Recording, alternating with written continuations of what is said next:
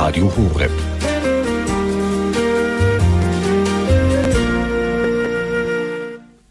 Grüß Gott und herzlich willkommen zur heutigen Ausgabe von Standpunkt. Radio Horeb empfangen Sie auf der 92,4 im Großraum München sowie über Kabel und Satellit und in Berlin über DVB-T und auch in Leipzig. Mit dabei sind auch die Zuhörer von Radio Maria Südtirol. Schön, dass Sie mit dabei sind. Es begrüßt Sie André Stiefenhofer. Achtung, Achtung, hier gibt es auch jetzt noch üppige Zinsen. Fest- und Tagesgeld werfen derzeit noch etwa vier Prozent ab, doch etliche Kreditinstitute haben die Konditionen gesenkt. Darum Vorsicht, Zinsjäger sollten jetzt schnell handeln, um sich in letzter Minute die fetten Renditen sichern. Was glauben Sie, liebe Zuhörer, welches Datum trägt dieser Ausschnitt aus einem Zeitungsartikel? Ein Datum aus der ungebremsten Wachstumszeit, aus der Hochzeit des Aktienbooms? Falsch. Diese Meldung wurde vor noch nicht mal zwei Wochen in der Tageszeitung Die Welt veröffentlicht. Und ich weiß nicht, wie es Ihnen geht, aber als ich das las, da habe ich mich nur gefragt, was denn eigentlich noch alles passieren muss, damit es auch noch der Letzte kapiert, Geiz und Gier sind nicht geil. Und die fetten Rendite, die haben oft eben auch fette Pferdefüße. Wenn nicht für den Investor, dann auf alle Fälle für andere. Und obwohl inzwischen Milliarden an den Finanzmärkten vernichtet worden sind und zigtausende um ihren Arbeitsplatz fürchten müssen, ist den meisten immer noch alles andere als klar, wie um alles in der Welt es denn so weit kommen konnte, wie ernst die Lage wirklich ist und vor allem, welcher Weg da wieder hinausführen kann. Mit unserer heutigen Sendung wollen wir uns genau diesen Fragen stellen.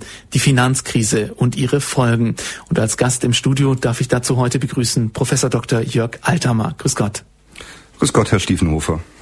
Herr Professor Althammer, Sie sind Professor für Wirtschafts- und Unternehmensethik an der Katholischen Universität Eichstätt-Ingolstadt. Und als Ethiker haben wir Sie heute sozusagen auch eingeladen, gleichzeitig als Fachmann für alle ökonomischen Fragen, zumindest in dem Bereich, in dem wir diese Fragen stellen wollen hier. Ähm, Gerade der fehlenden Ethik in der Gesamtwirtschaft und den einzelnen Unternehmen wird jetzt oft die Schuld an der herrschenden Krise gegeben. Wir wollen uns das mit Hilfe heute, mit Ihrer Hilfe heute ein wenig anschauen in dieser Sendung. Bevor wir uns aber jetzt genau den Ursachen und den Folgen der Krise im Einzelnen widmen, würde ich jetzt ganz zu Anfang gerne noch eine Frage stellen, die wahrscheinlich alle Zuhörer mehr oder weniger beschäftigt. Zurzeit wird ja jede Menge Geld auf den Markt geworfen. Wenn ich jetzt 2000 Euro auf meinem Sparbuch habe, wie groß ist denn die Gefahr, dass die in einem Jahr fast nichts mehr wert sind, dass also das Gleiche passiert wie schon mal in der Weimarer Republik, also eine große Inflation, eine Geldentwertung? Ja, Herr Stiefenhofer, auf diese Frage ähm, muss ich zwei Antworten, zwei Teilantworten geben. Man muss hier unterscheiden zwischen der kurz- und der langfristigen Perspektive. Aktuell ist es tatsächlich so, dass wir es mit einer leicht steigenden Inflationsrate zu tun haben. Nur um einige Zahlen zu nennen, im Jahr 2006 war die Inflationsrate, also die Teuerungsrate bei in etwa 1,4 Prozent. Aktuell, also Ende 2008, ist die Inflationsrate bei 2,8 Prozent. Ursächlich für diesen Anstieg der Inflationsrate ist aber nicht die Finanzmarktkrise, sondern es sind im Wesentlichen die gestiegenen Energiepreise und auch die gestiegenen Lebenshaltungskosten. Vergessen wir bitte nicht, dass ja in dieser Zeit auch eine Erhöhung der Mehrwertsteuer fällig war. Am aktuellen Ende beobachten wir einen rapiden Verfall, also ein rapides Sinken der Energiekosten, so dass ich kurzfristig auch davon ausgehe, dass die Inflationsrate sinken könnte. Aber es sind zwei Dinge zu beachten. Erstens, sind die Nominalzinsen zurzeit sehr niedrig. Also die Habenzinsen, die Zinsen, die ein Sparer bekommt, wenn er sie am Kapitalmarkt anlegen möchte. Sie hatten eingangs äh, diese Annonce aus der Welt zitiert. Da war von Renditen von circa vier Prozent die Rede. Wenn Sie sich nun die aktuelle Inflationsrate von etwas über 2,5 Prozent dagegen rechnen, dann ist das eine reale Rendite von 1, maximal 1,5 Prozent. Das ist nicht allzu üppig. Da hatten wir schon in der Vergangenheit Phasen, in denen wir deutlich höhere Zinsen hatten. Also für Geldanleger ist die derzeitige Situation relativ schlecht. Zum Zweiten muss man berücksichtigen, wie die Zentralnotenbanken, wie die Regierungen auf diese Finanzmarktkrise reagieren. Und sie reagieren im Wesentlichen durch eine sehr starke und auch expansive Geldpolitik. Sie versuchen also, wie Sie schon einleitend erwähnt haben, Geld in diesen Wirtschaftskreislauf zu pumpen. Das müsste aller Erfahrung nach dazu führen, dass mittelfristig die Inflationsraten auch wieder ansteigen. Und schließlich, und das ist der dritte Punkt äh, und der Punkt, über den wir noch die wenigsten Prognosen abgeben können, haben wir es zurzeit ja im Zuge der Finanzmarktkrise auch mit einer fast schon explodierenden Staatsverschuldung zu tun. Und auch diese Staatsverschuldung könnte dazu führen, dass die Inflationsraten in Zukunft wieder deutlich anziehen. Und jetzt zu Anfang auch noch eine Frage, die jeden Einzelnen betrifft. Muss ich denn jetzt noch Angst haben nach all den Rettungspaketen und Bankenrettungsschirmen, dass die Bank, bei der ich jetzt mein Konto habe, zusammenbricht und ich das Geld deshalb los bin? Ja, das ist die Grundsatzfrage nach dem sogenannten Totalverlust, also dem Zusammenbruch des gesamten äh, finanzwirtschaftlichen Systems. Äh, diese Gefahr sehe ich mittlerweile nicht mehr. Äh, tatsächlich war es so, dass wir im Spätsommer beziehungsweise im frühen Herbst einige Tendenzen gesehen haben, die in Richtung eines solchen Bankruns, also das darunter versteht man eben, dass Menschen äh, sehr kurzfristig ihre Sparguthaben quasi in einer panikartigen Reaktion abziehen, dass es zu einem solchen Bankrun kommen könnte. Das haben wir gesehen äh, im Spätsommer beziehungsweise zu Beginn des Herbstes. Nach den äh, sehr massiven Interventionen, nach den sehr massiven Eingriffen des Staates hat sich diese Lage allerdings wieder beruhigt. Also ich denke, um seine Sparbücher muss man sich zurzeit keine Gedanken machen. Und auch nicht darum, dass das Geld dann in fünf, sechs, sieben, acht Jahren überhaupt nichts mehr wert ist. Sie haben die Staatsverschuldung angesprochen. Der rheinische Merkur hat vor kurzem mal getitelt, ausgesaugt und kahl gefressen. Er meinte damit die Staaten, die sich unter ihrer Schuldenlast irgendwann nicht mehr richtig bewegen können. Haben Sie da überhaupt keine Sorgen? Äh, Sorgen habe ich da natürlich sehr große. Äh, das betrifft nun aber nicht die Frage, ob unser Geld äh, in Zukunft nichts mehr wert äh, sein wird, sondern es geht tatsächlich um die Frage der Handlungsfähigkeit des Staates. Marktes. Denn wir müssen ja immer wissen, die Schulden von heute sind die Zinsbelastungen von morgen. Das heißt, wenn ich mich heute sehr stark verschulde, dann binde ich zukünftige Regierungen, auch zukünftige Generationen sehr stark in ihren Handlungsmöglichkeiten. Und das scheint mir eigentlich das größte Problem zu sein, dass wir zurzeit einen Schuldenberg auftürmen, von dem wir nicht genau wissen, in welchen Fristen er überhaupt abgetragen werden kann und vor allem, wie wir in Zukunft mit ähnlich gelagerten äh, Risikofällen umgehen können. Wollen wir uns später in der Sendung auch nochmal anschauen, diese Frage der Staatsverschuldung, inwieweit das überhaupt ethisch tragbar auch ist, seinen Enkelkindern da so große Lasten aufzubürden und wie es vielleicht doch noch ginge, diese Lasten abzutragen. Jetzt haben wir uns erst einmal diesen, den einzelnen betreffenden Fragen in aller Kürze mal zugewandt. Liebe Zuhörer, in, später in der Sendung haben Sie auch noch Gelegenheit anzurufen und Ihre Fragen hier einzubringen, können auch gerne noch konkrete Fragen dazu stellen. Jetzt wollen wir aber uns zunächst nochmal dem Warum zuwenden. Wir haben ja in einer Standpunktsendung viel Zeit, viel Zeit auch Themen mal tiefer anzupacken, als es normalerweise im Radio möglich ist. Und darum möchte ich Sie nochmal nach dem Warum fragen, obwohl wir das ja schon sehr oft gehört haben. Also warum können Sie diese Aussagen treffen, die Sie auch gerade getroffen haben? Überhaupt Prognosen abgeben? Sie haben ja vor der Sendung schon gesagt, Prognosen abzugeben ist in Zeiten wie diesen eine schwierige Sache, aber wir wollen das doch versuchen. Jetzt wollen wir erst einmal klären, wo sie nochmal herkam, diese Krise. Okay, wir haben alle aus den Medien gehört, da gab es eine Immobilienkrise in den USA, da gab es gewaltige Kredite, die nicht mehr gedeckt waren, da gab es Finanzprodukte, Schuldenprodukte, bei denen keiner mehr durchgeblickt hat, unter denen sich sogenannte Blasen gebildet haben. Aber was ist denn jetzt genau passiert? Wie man, wie sind wir in diese Krise geschlittert? Man muss sich das ja auch irgendwie real mit realem Geld vorstellen können. Diese Milliarden, die sind ja irgendwann auch nur noch Ziffern. Mhm. Ja, also bei einer solch tiefgreifenden ähm, Finanzmarktkrise, wie wir sie zurzeit ähm, erleben, äh, gibt es natürlich nicht eine Ursache, sondern die Ursachen dieser Krise sind vielschichtig. Äh, es lassen sich im Wesentlichen drei Punkte identifizieren oder im Nachhinein ausmachen, die verantwortlich sind für dieses Aufkommen dieser gigantischen Finanzmarktkrise. Den ersten Punkt hatten Sie bereits angesprochen. Das ist die sogenannte Hypothekenkrise oder die sogenannte Subprime-Krise in den Vereinigten Staaten. Nun, wie kam es zu dieser Hypothekenkrise? Am Anfang dieser Krise stand zunächst muss es vielleicht so formulieren, eine gute Idee, nämlich ein bestimmtes sozialpolitisches Ziel. Zielsetzung der amerikanischen Regierung war es, breite Bevölkerungsschichten mit Immobilienvermögen, also mit Wohneigentum zu versorgen. Das ist ein Ziel, das an sich richtig ist, das man auch verfolgen sollte. Das tun wir in der Bundesrepublik Deutschland seit den 50er Jahren, indem wir äh, bestimmte Bausparprämien vergeben, indem wir also versuchen, äh, zur Sparsamkeit anzureizen. Das Problem, das wir nun in den Vereinigten Staaten haben, war, dass nicht versucht wurde, auf die Sparneigung, auf die Spartätigkeit der Haushalte abzustellen, sondern dass versucht wurde, mit oder durch eine Beeinflussung der Preise, also in diesem Fall der Hypothekenzinsen, einzugreifen. Es wurde also ein richtiges Ziel sozusagen mit einem falschen Instrument verfolgt. Die amerikanische Regierung versuchte also, die Hypothekenzinsen möglichst niedrig zu halten, um sicherzustellen, dass breite Bevölkerungsschichten, insbesondere die Bezieher niedriger Einkommen, ebenfalls Eigentum erwerben können.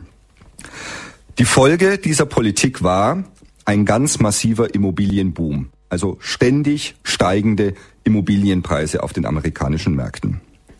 Das führte dazu, dass auch Schuldner mit einer sehr geringen Bonität Hypotheken bekamen. Im amerikanischen sprach man von den sogenannten NAJAs. Das bedeutet No Assets, No Jobs, No Securities. Also Personen, die keine Sicherheiten hatten, keine Rücklagen hatten, wurden dennoch so zahlungskräftig eingestuft, dass ihnen Hypotheken vergeben wurde. Letzten Endes war diese Politik nichts anderes als eine Spekulation oder eine Wette auf permanent steigende Immobilienpreise. Man hat eben versucht, ja, diese Bevölkerungsgruppen an diesem Immobilienboom partizipieren zu lassen. Das ist der erste Punkt. Der zweite Punkt betrifft nun den Umgang mit diesen Risiken. Auch hier steht zunächst wieder eine richtige Idee. Dass nämlich das einzelne Kreditinstitut gesagt hat, wenn ich diese Hypothekendarlehen auch an ähm, Schuldner niedriger Bonität vergebe, dann kann ich als einzelnes Unternehmen, als einzelne Bank beziehungsweise als einzelner Hypothekenfinanzierer dieses Risiko nicht vollkommen tragen, nicht vollkommen schultern. Also versuche ich, dieses Risiko zu diversifizieren, auf mehrere Schultern zu verteilen. Das steckt hinter der Idee der Verbriefung dieser Risiken. Es wurden also Hypotheken quasi verbrieft und dann auf den Kapitalmärkten gehandelt, also sozusagen über den Kapitalmarkt gestreut. Und an diesem Punkt setzen nun weitere Defizite an, die dann in der Folge zu dieser äh, gigantischen Kapitalmarktkrise geführt haben. Zum einen eine unzureichende Regulierung auf den Kapitalmärkten. Diese sogenannten verbrieften Wertpapiere, die ja ganz unterschiedliche Bonitäten zusammenfassten, wurden von den Unternehmen gekauft, dann aber ausgelagert in sogenannten Zweckgesellschaften. Diese Zweckgesellschaften unterlagen dann auch nicht mehr der Börsenaufsicht. Auch das war zunächst wiederum ein Versicherungsinstrument aus Sicht des einzelnen Unternehmers, wurde dann aber oder entwickelte sich dann aber eher zu einem spekulativen Instrument. Und ein drittes kommt hinzu, auch das ist ja durch die Presse gegangen, die sogenannten Ratingagenturen. Das heißt, Agenturen, deren Aufgabe es war, diese Verbriefungen zu bewerten. Nun, diese Ratingagenturen sind mit den Instrumenten, mit den Bewertungsinstrumenten an diese neuen Finanzierungsmodalitäten herangetreten, die wir bislang kannten. Das heißt, es wurde jeweils das individuelle Risiko eines bestimmten Wertpapiers bewertet. Und das führte dazu, dass diese Hypothekenkredite äh, in aller Regel mit einer sehr hohen Bonität ausgestattet wurden. Das waren die sogenannten AAA-Papiere. Äh, das ist also die höchste Bonität, die ein Papier überhaupt haben kann. Das sind sehr, sehr sichere Anlagen. Und nachdem unterstellt wurde, dass ja diese verbrieften Hypotheken mit oder durch reale Anlagen gesichert sind, also durch ähm, Immobilien abgesichert sind, ging man davon aus, dass es sich dabei um sehr, sehr sichere Anlagen handelt. Deswegen wurde hier AAA vergeben. Das Problem bestand darin, dass eben immer nur das individuelle Risiko für ein Wertpapier betrachtet wurde. Was nicht gesehen wurde, was diese Modelle auch nicht berücksichtigen konnten, war, dass diese Wertpapiere auch ein sogenanntes systemisches Risiko trugen. Das heißt, wäre nur ein einzelner Schuldner oder nur ein einzelnes Wertpapier von einer bestimmten Krise betroffen gewesen, dann hätte das, der Kapitalmarkt noch gut verkraftet. Das Problem bestand nun darin, dass der Immobilienmarkt in den Vereinigten Staaten insgesamt ähm, quasi in die Knie ging, zusammengebrochen ist. Und das wirkte sich eben auf alle Wertpapiere aus, die in diesem Zusammenhang verkauft wurden. Und dieses Zusammentreffen quasi von diesen drei Problemen, die ich versucht habe zu schildern, das führte nun eben dazu, dass sich zum einen diese sehr große spekulative Blase aufgebaut hat, die nun quasi von einem äh, Moment auf den anderen verpufft ist und äh, uns nun eben diese Finanzmarktkrise beschert. Radio Horeb, die Finanzkrise und ihre Folgen sind heute unser Thema in der Standpunktsendung. Bei uns zu Gast ist Professor Dr. Jörg Althammer. Er ist Inhaber des Lehrstuhls für Wirtschafts- und Unternehmensethik an der Wirtschaftswissenschaftlichen Fakultät der Katholischen Universität Eichstätt-Ingolstadt. Und er hat uns gerade sozusagen in einem kleinen Crashkurs einmal die Ursachen dieser Krise, die uns momentan alle beschäftigt, auseinandergesetzt. Herr Professor Althammer, Sie haben jetzt gerade auch schon angesprochen, dass fehlende Regulierungen eine Ursache dafür waren, dass es jetzt so schlimm geworden ist. Ähm, wer hätte diese Regulierungen denn einführen müssen? Hatte die Politik überhaupt die Chance dazu? Mhm. Ja, das ist eine sehr gute Frage, äh, insbesondere deswegen, weil sie ja auch auf die Probleme der Zukunft gerichtet ist. Also die Frage stellt sich natürlich, was müssen wir für die Zukunft beachten, damit sich ein solcher Prozess nicht mehr wiederholt.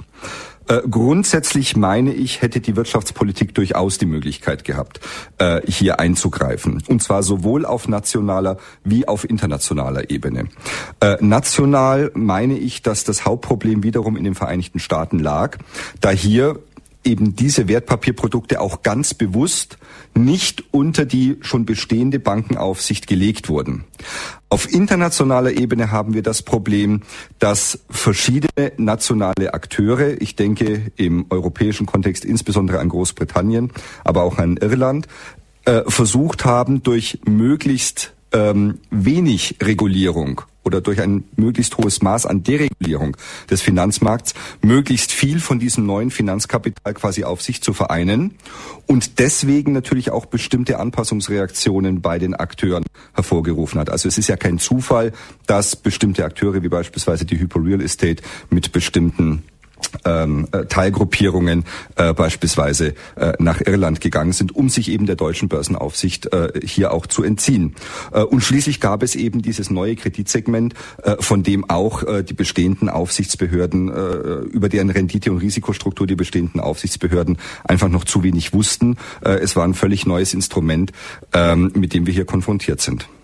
Ja, und das Zweite, was mir dabei aufgefallen ist, ist, dass der Grundauslöser dieser Krise auch war, dass derjenige Schulden gemacht hat, der eigentlich nicht hätte Schulden machen sollen oder dass man ihm das erlaubt hat.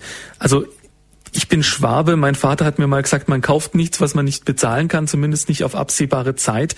Ähm, wenn ich vor einem Jahr mit einem Wirtschaftswissenschaftler oder auch mit einem ja, Gewerbetreibenden darüber gesprochen hätte und gesagt hätte, ja, nein, ich mache keine Schulden, wenn ich nicht unbedingt muss, dann hätte der mir vielleicht gesagt, ja, das ist ja schädlich für die Wirtschaft, dass du musst, solltest ja Schulden, Schulden machen. Ist da inzwischen auch ein Mentalitätswandel eingetreten? Mhm. Ist, mhm. haben sich da Werte verschoben? Also das ist eine relativ umfassende und auch eine äh, ähm, sehr komplexe Frage. Ich meine, wir tun gut daran, wenn wir wiederum den Fokus verlagern von Deutschland beziehungsweise von Europa weg auf die Vereinigten Staaten. Denn man muss ganz deutlich sehen, die Krise hat ihren Ursprung und ihren Ausgangspunkt in den USA genommen. Äh, und hier war es tatsächlich so, dass die Vereinigten Staaten seit mindestens zehn Jahren äh, deutlich über ihre Verhältnisse gelebt haben. Äh, dieses über seine Verhältnisse leben, äh, machte sich dort in dem sogenannten doppelten Defizit äh, bemerkbar. Zum einen ein sehr starkes Außenhandelsdefizit, zum anderen aber auch ein sehr hohes Haushaltsdefizit, das in den Vereinigten Staaten äh, akkumuliert wurde. Es gab übrigens auch schon, und das ist vielleicht auch nicht ganz uninteressant, weil man ja sehr häufig sagt, wir sind völlig von dieser Krise äh, überrascht worden. Das ist so nicht ganz richtig. Es gab insbesondere in den Jahren 2002 äh, und folgenden ähm, einige Ökonomen, die auf diesen Schwachpunkt hingewiesen haben. Und es gab eine äh, durchaus intensive Diskussion, ob es in den Vereinigten Staaten zu einem sogenannten Soft Landing oder zu einem Hard Landing kommen würde. Denn es war klar, dass keine Volkswirtschaft, also so wie das für die Individuen äh, gilt, wie Sie gesagt haben, ich kann nicht über meine Verhältnisse als Person leben, so gilt das auch für die Volkswirtschaft. Es war völlig klar, dass eine Volkswirtschaft wie die amerikanische natürlich nicht auf Dauer über ihre Verhältnisse würde leben können. Äh, um diese Kritik ist es im Zeitablauf allerdings relativ still geworden. Und das hat einfach damit zu tun, dass es ja doch für einige Jahre recht gut ging. Ja, also man hat zwar das Haushaltsdefizit gesehen, man hat auch das ähm, Handelsbilanzdefizit gesehen. Aber wie schon gesagt, es lief ja über mehrere Jahre hinweg relativ gut, sodass sich irgendwann der Eindruck festgesetzt hat, es käme doch zu einem sogenannten, zu einer sogenannten weichen Landung. Irgendwann einmal würde eben auch in den Vereinigten Staaten die Haushaltsdisziplin äh, wieder die Überhand nehmen, insbesondere dann, äh, wenn die internationalen Krisenherde äh, bewältigt sind. Wir müssen ja immer noch äh, in Erinnerung behalten, dass die Vereinigten Staaten sehr stark im Irak engagiert sind, aber auch sehr stark in Afghanistan engagiert sind. Also das war die Meinung, die so in den Jahren 2005 fortfolgende eigentlich die dominierende Meinung war. So lange, bis man äh, nun eben am aktuellsten Rand von dieser Finanzmarktkrise völlig überrascht wurde. Es lief ja gut. Das scheint so, als ob da niemand so richtig den Überblick gehabt hat, was da wirklich passiert. Äh, in gewisser Weise war das auch so, denn ich hatte äh, bereits von diesen sogenannten synthetischen Kreditprodukten gesprochen, also von diesen verbrieften Hypotheken. Äh, und das Problem bei den verbrieften Hypotheken war eben, dass ein solcher Brief Hypotheken unterschiedlicher Qualität gebündelt hatte. Also hier hatte ich quasi Hypotheken, die eine sehr hohe Bonität aufwiesen, gebündelt mit Hypotheken, die eine sehr niedrige Bonität aufwiesen, wo also das Ausfallrisiko relativ groß war. Nur das war dem einzelnen Wertpapier, dem einzelnen Produkt nicht mehr anzusehen. Und das ist eines der wesentlichen Probleme, die sich hier herausgestellt haben. Äh, es ist immer für den Kapitalmarkt immer ein großes Problem, wenn der Anleger nicht genau weiß, auf welche Risiken er sich einlässt. Und das war in diesem Fall eben äh, so. Und wenn ich von Anlegern spreche, dann meine ich in diesem Kontext äh, die institutionellen Anleger, also Banken, Versicherungsunternehmen, aber auch die Ratingagenturen, deren Aufgabe es ja gewesen wäre, äh, dieses Risiko adäquat zu beurteilen. Sie wussten nicht genau darüber Bescheid, waren der Meinung, dass zumindest das individuelle Risiko beherrschbar ist und deswegen wurden diese Papiere so gut bewertet, wie das eben in der Vergangenheit der Fall war. Ja, hier muss man auf jeden Fall die Lehren daraus ziehen und die Politik musste auch auf diese Krise reagieren und hat hoffentlich auch das Ganze so analysiert, dass sie jetzt versteht, was sie da tut. Es wurden Konjunkturpakete aufgelegt, wir beschränken uns heute aus Zeitgründen jetzt natürlich auf die deutschen Maßnahmen, auch wenn die Krise als weltweite Krise natürlich nicht ausschließlich mit deutschen Scheuklappen gesehen werden darf. Haben wir jetzt ja auch nicht gemacht, haben wir schon den Blick, mussten wir auch richten in die USA. Wie ist denn jetzt Ihre Einschätzung der deutschen ähm, Maßnahmen? Wie bewerten Sie die? Wurde getan, was nötig war? Wurde was versäumt? Wurde vielleicht auch in manchen Bereichen zu viel getan? In letzter Zeit wird er ja auch viel kritisiert in Sachen Enteignung und so weiter. Mhm. Ja, also hier muss man zunächst vorausschicken, dass die Krise, die uns hier getroffen hat, eine Krise ungeahnten und bislang äh, eben noch nicht dagewesenen Ausmaßes ist. Sie ist in dieser Form für die Bundesrepublik Deutschland tatsächlich beispiellos auf der einen Seite. Zum anderen erforderte diese Krise ein sofortiges, ein schnelles Handeln, eine schnelle Reaktion des Gesetzgebers und was vielleicht noch wichtiger ist, es existierte auch im Vorfeld überhaupt keine ökonomische Theorie, wie man auf eine solche Krise adäquat reagieren kann. Also vor diesem sozusagen theoretischen Vakuum musste nun die Bundesregierung relativ schnell, relativ zügig äh, agieren.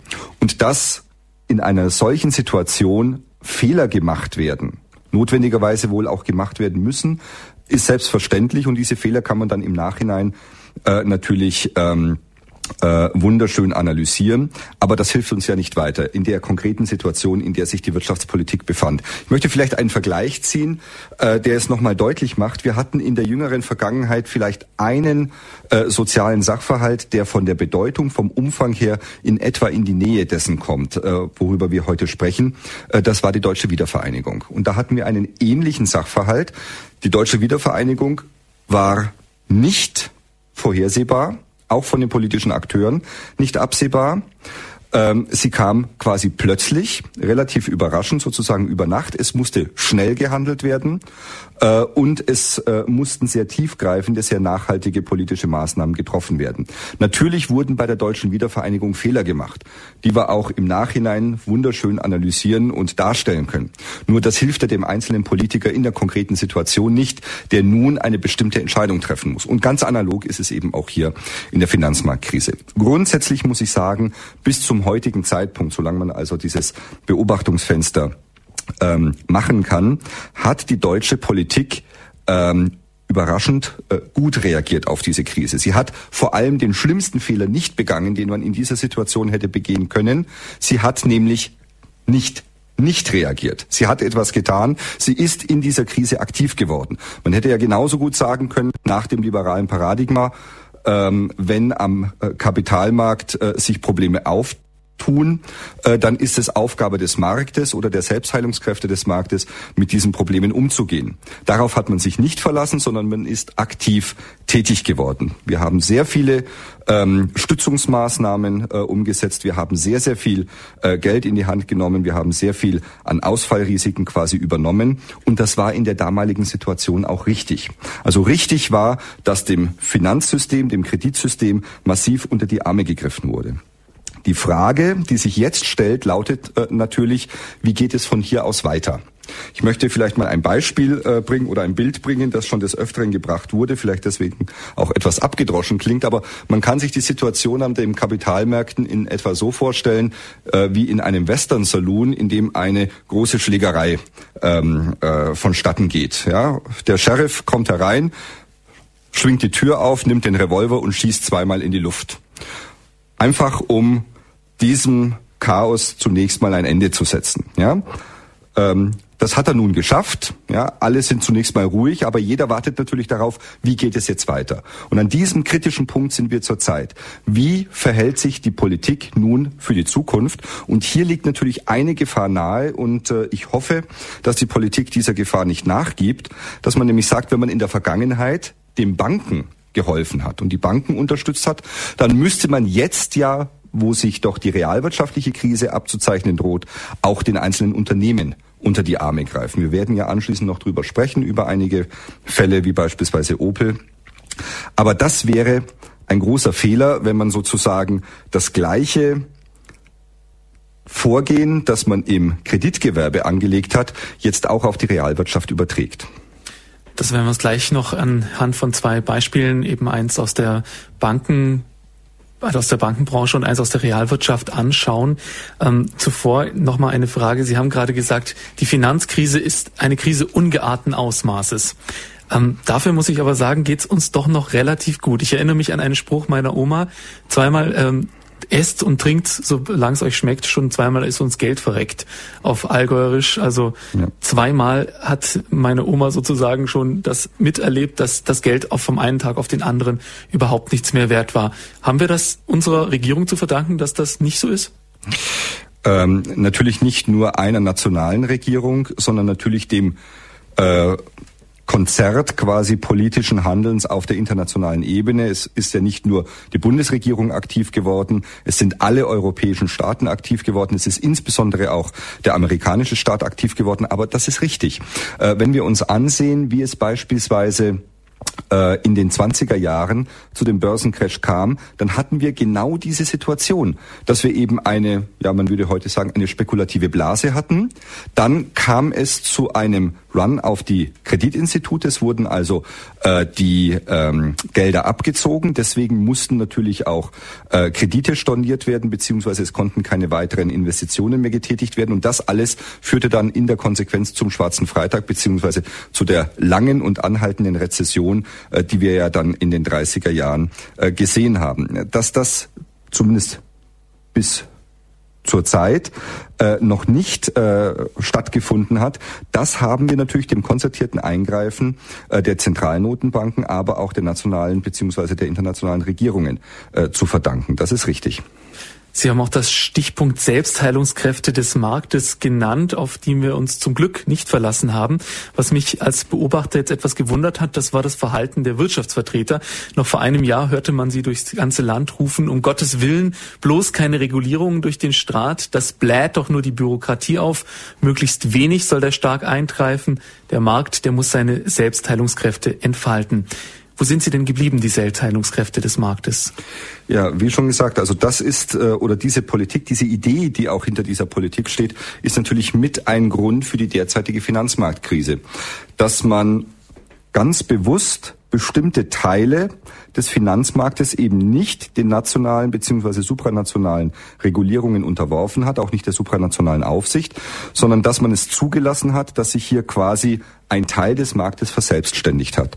Äh, ich möchte vielleicht noch hinzufügen, äh, eine solche Politik des sogenannten Laissez-faire, also des sich selbst überlassen eines Marktes, äh, hat natürlich nichts mit dem zu tun, was wir hier in Deutschland schon immer praktiziert haben. Wir haben das immer äh, bezeichnet mit einer Politik des sogenannten Ordoliberalismus. Der Ordoliberalismus hat immer gesagt, jeder Markt braucht eine klare Regulierung, auch eine klare Aufsicht, insbesondere der Finanzmarkt braucht eine klare Aufsicht. Und nur wenn er diese Regulierungen hat, wenn er also einen klaren, einen feststehenden Rahmen hat, nur dann kann sich der Markt auch effizient entfalten. Äh, das wurde äh, in dieser Situation bewusst äh, auch übersehen. Das äh, hat sicherlich auch mit einer bestimmten äh, kritischen Haltung gegenüber dem Staat zu tun, die sich in den 80ern, insbesondere in den 90er Jahren hier aufgebaut hat.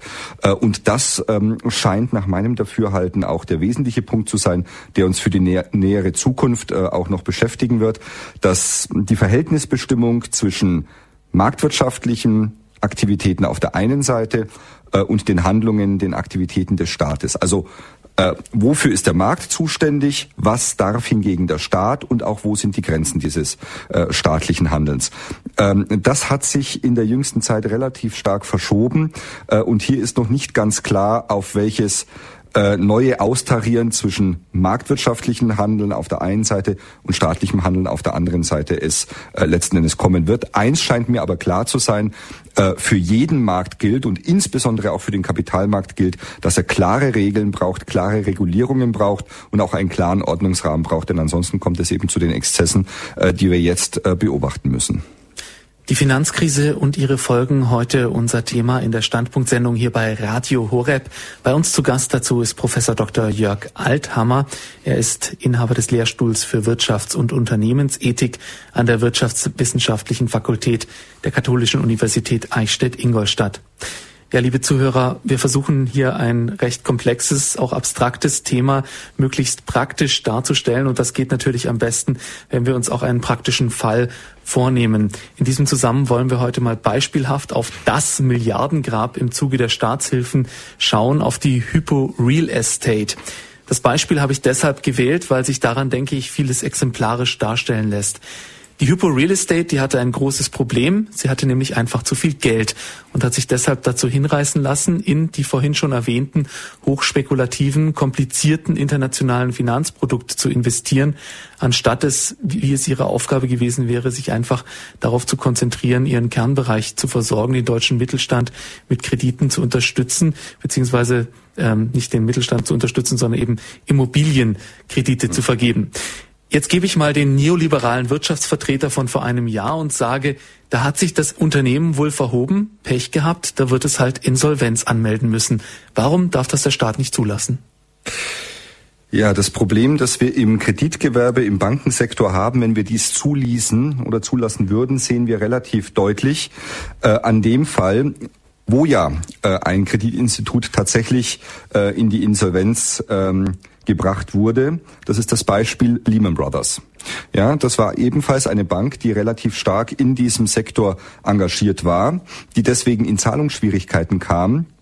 Und zu diesem Zeitpunkt hat man noch durchaus auch äh, unter Verweis auf das liberale Credo äh, gesagt, der Staat interveniert hier nicht. Das heißt, Lehman Brothers wurde dann tatsächlich zahlungsunfähig, musste Insolvenz anmelden. Und das war ja quasi die Initialzündung die, ähm, das auslösende Moment für diese Krise. Denn äh, wir müssen ja sehen, dass die Banken untereinander sehr stark verwoben, sehr stark verflochten sind. Das heißt, eine Bank äh, emittiert bestimmte Anleihen, emittiert bestimmte Wertpapiere, die eine andere Bank bei sich wiederum in das Depot nimmt, etc. Wenn nun also eine Bank äh, zahlungsunfähig wird, diese Kredite nicht mehr bedienen kann, dann ist nicht nur diese eine Bank davon betroffen, sondern unter Umständen wird das gesamte System, der gesamte Interbankenhandel ähm, damit in Leidenschaft gezogen. Und das würde das Kreditsystem als Ganzes ähm, beeinträchtigen. Man spricht eben vom sogenannten systemischen Risiko, das die Kreditwirtschaft hat. Am Beispiel Hyper Real Estate kann man das auch sehr schön sehen. Äh, Hyper Real Estate hat ja, ist ja eine Finanzholding, hat beispielsweise die Deutsche Pfandbriefbank äh, in äh, ihren äh, also als eines ihrer Töchterunternehmen. Äh, und diese Bank äh, arbeitet eben relativ stark mit Pfandbriefen. Sehr viele Versicherungsunternehmen stützen sich bei ihren Versicherungsleistungen auf eine äh, Verbriefung über diese Pfandbriefe. Das heißt, wenn also Hypo Real Estate und damit auch die DEPFA äh, zahlungsunfähig werden würde, würde das sehr, sehr viele Versicherungsunternehmen in Mitleidenschaft ziehen und das würde immer weitere Kreise ziehen. Deswegen ist es nicht zulässig, ähm, äh, dass man im Kreditgewerbe äh, quasi äh, diesen Weg geht. Wo ist denn da die Grenze? Hypo Real Estate ist jetzt sehr groß. Gibt es da irgendeine kritische Grenze, die eine Bank erreichen muss, damit sie systemwichtig werden kann?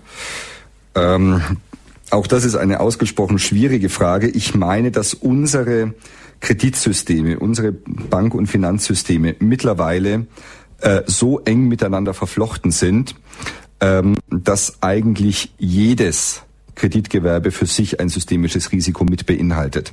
Äh, also das, was wir gerade für die Hypo Real Estate gesagt haben, gilt natürlich ganz genauso für die Raiffeisenbanken, für die Sparkassen und, und, und. Äh, gilt selbstverständlich auch für die Deutsche Bank, für äh, Dresden und Commerzbank etc. Also dieses gesamte System muss als ein Ganzes betrachtet werden. Und wenn ich eben einen Ausfall innerhalb dieses Systems habe, hat das Auswirkungen auf das Gesamtsystem.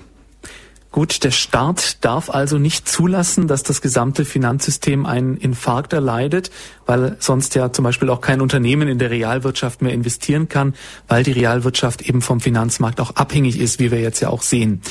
Jetzt ist die Hypo Real Estate aber eine Aktiengesellschaft und das heißt im Grunde, jede Staatshilfe, jede Staatsbürgschaft lädt das Risiko des Unternehmens auf den Rücken der Steuerzahler, während die Gewinnchancen bei den Aktionären bleiben. Darum wurde da ja auch jetzt die zumindest teilweise Enteignung der Aktionäre und die Verstaatlichung der Bank durch den Gesetzgeber zunächst mal ermöglicht. Noch ist das jetzt allerdings nicht erfolgt. Ich würde sagen, hoffentlich wird das noch oder würden Sie da Einspruch erheben? Nein, da würde ich keinen Einspruch erheben, ganz im Gegenteil. Ähm, also natürlich klingt der Begriff Verstaatlichung sehr nach Sozialismus äh, und äh, äh klingt für uns deswegen äh, äh, zunächst hochproblematisch. Nichtsdestotrotz muss man natürlich sehen, dass die Hyper Real Estate im Kern eigentlich zahlungsunfähig ist. Wenn der Staat ihr also nicht beispringen würde, dann könnte dieses Unternehmen seinen Zahlungsverpflichtungen nicht mehr nachkommen. Äh, nun kann es natürlich nicht sein, äh, wie Sie äh, gerade gesagt haben, dass die Gewinne oder die Gewinnchancen weiterhin in privater Hand bleiben, während die Verluste auf die Allgemeinheit, sprich auf die Gesamtheit der Steuerzahler verlagert werden. Das heißt, wenn ein Unternehmen in einer solchen Situation sich befindet. Und wenn es gleichzeitig nicht möglich ist, aus Grund, aufgrund des systemischen Risikos, das wir eben besprochen hatten, dass dieses Unternehmen quasi insolvent gehen kann, dann bleibt nur noch die Möglichkeit, dass diejenigen, die für die finanzielle Gesundung des Unternehmens ähm, herangezogen werden, also in diesem Fall die Steuerzahler, dass die auch in gewissem Umfang ja, Einfluss in die Entscheidungsbefugnisse, in die Entscheidungskompetenzen dieses Unternehmens haben. Äh, und das bedeutet dann in diesem Fall eine Verstaatlichung, die ich in diesem Fall für adäquat hielte und ich hielte es auch für nicht problematisch, wenn der Staat hier für eine gewisse Zeit ähm, ökonomisch aktiv bliebe in diesem Unternehmen. Das muss ja nicht auf Dauer sein. Es könnte ja sein, wenn sich der Finanzmarkt wieder beruhigt, wenn auch die Hyper Real Estate wieder mit einem bestimmten Marktwert ausgestattet ist, dass dann der Bund, also der neue Eigentümer diese Anteile wieder verkauft, also wieder reprivatisiert. Wichtig ist aber, dass eben der Bund bzw. der Steuerzahler auch an diesen äh, ökonomischen Erträgen partizipieren kann. Und das kann er eben nur, äh, wenn die Eigentümerstruktur äh, zumindest in größeren Teilen auf den Bund verlagert wird. Wäre das zum Beispiel auch eine Möglichkeit, diese Billionenverschuldung im Grenzen zu halten? Also die Staatsverschuldung, dass sie nicht ganz so große Ausnahmemaße annimmt, dass man vielleicht irgendwann da wieder einen Gewinn rausholt, oder? Also äh, ich würde mal vermuten, dass noch nicht mal die größten Optimisten davon ausgehen, dass wir mit einem, mit einem ökonomischen Gewinn aus dieser Krise äh, heraustreten können. Aber tatsächlich wäre das die einzige Möglichkeit, äh, die wir überhaupt haben, um die Verschuldung noch einigermaßen in Grenzen zu halten, also um die ähm, Belastung der Bürger, insbesondere der Steuerzahler, äh, hier noch in überschaubaren Grenzen zu halten. Vielleicht noch mal auf den Begriff der Verstaatlichung. Ähm, es ist ja richtig, äh, was auch seitens der Politik gesagt wird, dass in der Vergangenheit äh, im Prinzip nur die Steuerzahler geschädigt wurden, also enteignet wurden, eben über ihre Steuerzahlungen, aber bislang eben noch nicht äh, die Aktionäre dieser Kreditinstitute. Und ich möchte noch einen letzten Punkt vielleicht nachschieben, weswegen ich es auch für ökonomisch sinnvoll und auch für ordnungspolitisch vertretbar halte, äh, eine solche äh, Übernahme äh, des Eigentums durch den Bund. Wenn wir das nicht tun würden, wäre das ja ein Signal an die privaten Akteure, dass man durchaus Risiken eingehen kann. Und wenn dann die Risiken zu groß werden, stünde ohnehin wieder der Bund, sprich der Steuerzahler bereit, um quasi die Risiken als Länder of the Last Resort zu übernehmen. Das Signal, das ökonomische Signal wäre natürlich verheerend. Deswegen muss deutlich gemacht werden, wer bestimmte Risiken eingeht und diese Risiken dann nicht mehr abdecken kann, der muss natürlich auch Gefahr laufen, dass er dann äh, seine Eigentumsrechte äh, hier enthoben wird. Nach anfänglichem großen Medienrummel in Sachen Hypo Real Estate ist es jetzt in den letzten zwei Wochen recht ruhig geworden in dieser Angelegenheit. Was passiert denn da gerade hinter den Kulissen? Man hört, der Hauptaktionär will klagen. Das kann ich Ihnen natürlich so ad hoc auch nicht beantworten, aber es scheint tatsächlich so zu sein, dass die, ähm, die Übernahmeoption, von der wir jetzt gerade gesprochen haben, äh, tatsächlich diejenige äh, sein könnte, die auch äh, praktisch realisiert wird. Die Hypo Real Estate zu stützen, das haben wir jetzt herausgearbeitet, das war und das ist notwendig. Doch inzwischen ruft ja auch die Industrie recht laut nach Staatshilfe. Stichwort unter anderem Scheffler Continental, aber auch jetzt ganz aktuell Stichwort Opel. Mhm. Die Ökonomen, mit denen ich jetzt bisher gesprochen habe, die waren sich alle völlig einig, dass der Staat Hilfen für solche Unternehmen generell hübsch bleiben lassen sollte. Das haben Sie ja vorhin auch schon angesprochen. Und wenn, dann auch nur im Zuge von teilweisen Enteignungen, damit er eben nicht nur das Risiko, sondern auch die Gewinnchancen übernimmt. Die Begründung meiner Gesprächspartner, die ging dabei in die Richtung, dass ein Unternehmen wie Opel oder Scheffler ja mit einer Insolvenz noch lange nicht am Ende wäre, nur eben die Eigentümer wären ihr Geld los, also in dem Fall Frau Scheffler oder die Opel-Aktionäre. Das klingt jetzt zumindest in der Hinsicht fair, dass in diesem Fall auch diejenigen das Risiko tragen, die den Gewinn einfahren. Und nach einer Insolvenz, so die Begründung, fänden sich für beide Unternehmen auf alle Fälle Käufer, weil die ja gute Produkte herstellen. Um die Arbeitsplätze müsste also zumindest im Großen und Ganzen nicht gebankt werden. Was halten Sie jetzt von dieser Einschätzung? Ja, das ist genau der Punkt, über den wir ja schon vor einiger Zeit kurz gesprochen haben. Ich hatte gesagt, äh, um dieses Bild nochmal aufzugreifen, der Sheriff, der also den Saloon betritt und zweimal laut äh, in die Luft schießt, das ist also quasi die Vergabe von Krediten an das Bankensystem, ähm, führt zu einer bestimmten Beruhigung und jetzt schaut natürlich jeder, wie geht es weiter. Äh, und das Schlimmste, was man tun könnte, wäre, um wiederum im Bild zu bleiben, wenn nun der Sheriff beginnen würde, wild um sich zu schießen. Ja, also Kredite an diesen oder jenen zu vergeben. Nein, das wäre nicht die richtige Politik. Die richtige Politik müsste sein, äh, im Bereich der Realwirtschaft genau zu überprüfen, unter welchen Bedingungen staatliche Hilfen gegebenenfalls adäquat sein können.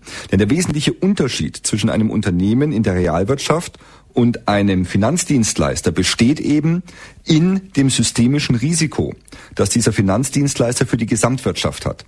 Das ist bei einem privatwirtschaftlichen Unternehmen eben nicht der Fall. Also nehmen wir diesen Fall Scheffler bzw. Continental. Da haben natürlich ein bestimmtes Risiko zu tragen die Anteilseigner, ein gewisses Risiko selbstverständlich auch die Arbeitnehmer, die im Fall der Insolvenz gegebenenfalls von Arbeitslosigkeit betroffen sein könnten. Aber es ist eben kein systemisches Risiko. Ähm, des Weiteren muss man äh, mit berücksichtigen, dass unser neues Insolvenzrecht sehr stark darauf ähm, abzielt, den Bestand des Unternehmens nach Möglichkeit zu erhalten.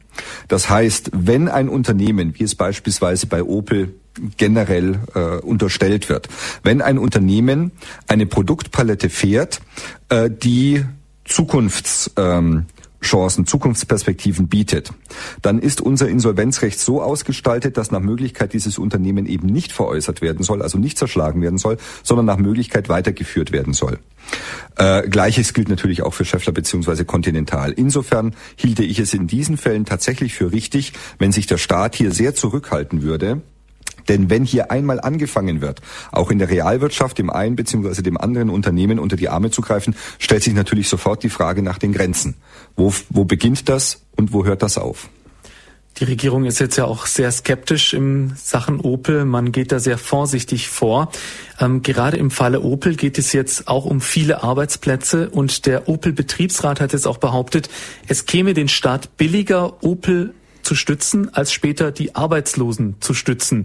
Also kein Wort von irgendwelchen systemischen Wichtigkeiten, sondern eine reine Gegenrechnung. Was halten Sie denn von diesem Argument? Ja, also dieses Argument kommt immer wieder, wenn ein größeres Unternehmen in irgendwie schwieriges Fahrwasser gerät. Äh, die Vergangenheit zeigt, dass das eine Milchmädchenrechnung ist, die so nicht aufgeht. In aller Regel ist es so, wenn ein Unternehmen im Kern gesund ist, dann findet es natürlich auf dem Markt auch einen Käufer beziehungsweise jemanden, der dieses Unternehmen dann entsprechend weiterführt.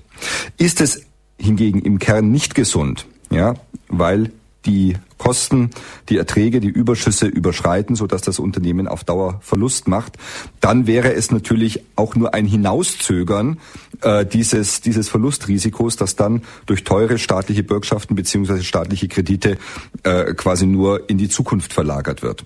Ähm, also alle Erfahrungen, die wir von staatlichen Unterstützungsmaßnahmen in der Realwirtschaft haben, ähm, gehen eigentlich in die Richtung, äh, dass man äh, davon abraten sollte und dass man tatsächlich auf die Instrumente des neuen Insolvenzrechts setzen sollte äh, und der ähm, dieses Problem eben so angehen sollte, äh, dass das gegebenenfalls über den Marktmechanismus geregelt wird. Die Finanzkrise und ihre Folgen. Heute unser Thema in Standpunkt hier bei Radio Horeb mit Professor Dr. Jörg Althammer vom Wirtschafts- und Unternehmensethik-Lehrstuhl an der Wissen Wirtschaftswissenschaftlichen Fakultät der Katholischen Universität Eichstätt-Ingolstadt. Herr Professor Althammer, in einem Interview im Oktober letzten Jahres hatte ich Sie gefragt, ob Sie die Gefahr sehen, dass sich der Staat an dieser Krise verheben könnte. Also, dass der Staat irgendwann an den ganzen Schuldenberg zusammensackt, versagt und zahlungsunfähig wird. Damals haben Sie das noch als Worst-Case-Szenario bezeichnet, also als schlimmste anzunehmender Unfall. Inzwischen ist schon ein Staat wie Island bankrott gegangen und Länder wie Italien, Irland oder Griechenland, die befinden sich zumindest in größter Gefahr. Jetzt ist die deutsche Wirtschaftskraft zwar schon noch etwas größer als die der genannten Länder, aber wie viel können wir Exportweltmeister denn noch verkraften? Ja, auch das ist natürlich eine Frage, die sehr viel an prognostischen Fähigkeiten äh, voraussetzen würde. Und wir können es äh, tatsächlich nicht prognostizieren. Wir können es schlichtweg nicht sagen, äh, wie weit ähm, hier noch die Bürgschaften gehen können. Nichtsdestotrotz ähm, würde ich äh, auf diese Frage äh, zwei Teilantworten geben.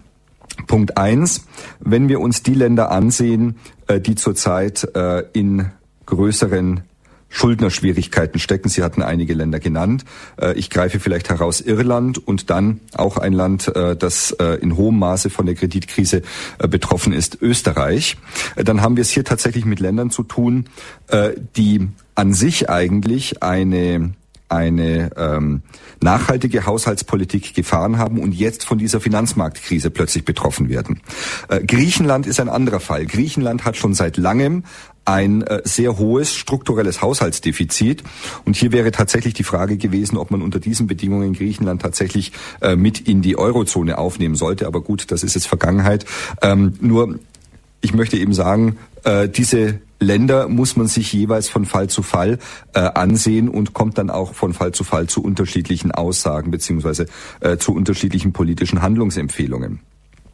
Äh, derzeit, aber ich muss immer dazu sagen, äh, das gilt natürlich nur unter den äh, derzeitigen Bedingungen. Derzeit sehe ich nun die Gefahr einer völligen Verschuldung, äh, Überschuldung im Euroraum äh, und auch die Gefahr von Staatsbankrotten so nicht.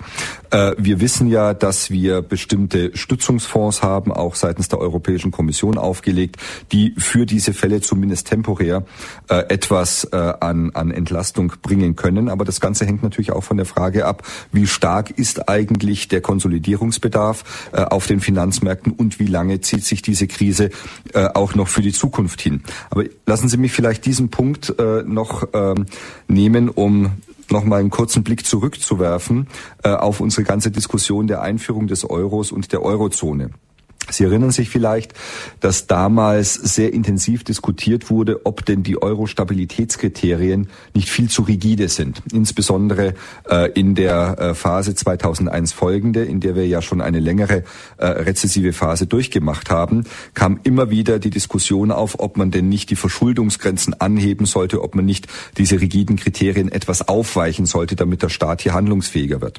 Aus heutiger Perspektive können wir sagen, Gott sei Dank war das nicht der Fall, denn nur das hat es uns ermöglicht, bestimmte Reserven aufzubauen, bestimmte Verschuldungsgrenzen nicht zu überschreiten, so dass wir jetzt noch einen bestimmten Handlungsspielraum haben, um diese Krise zumindest in Grenzen in den Griff zu bekommen.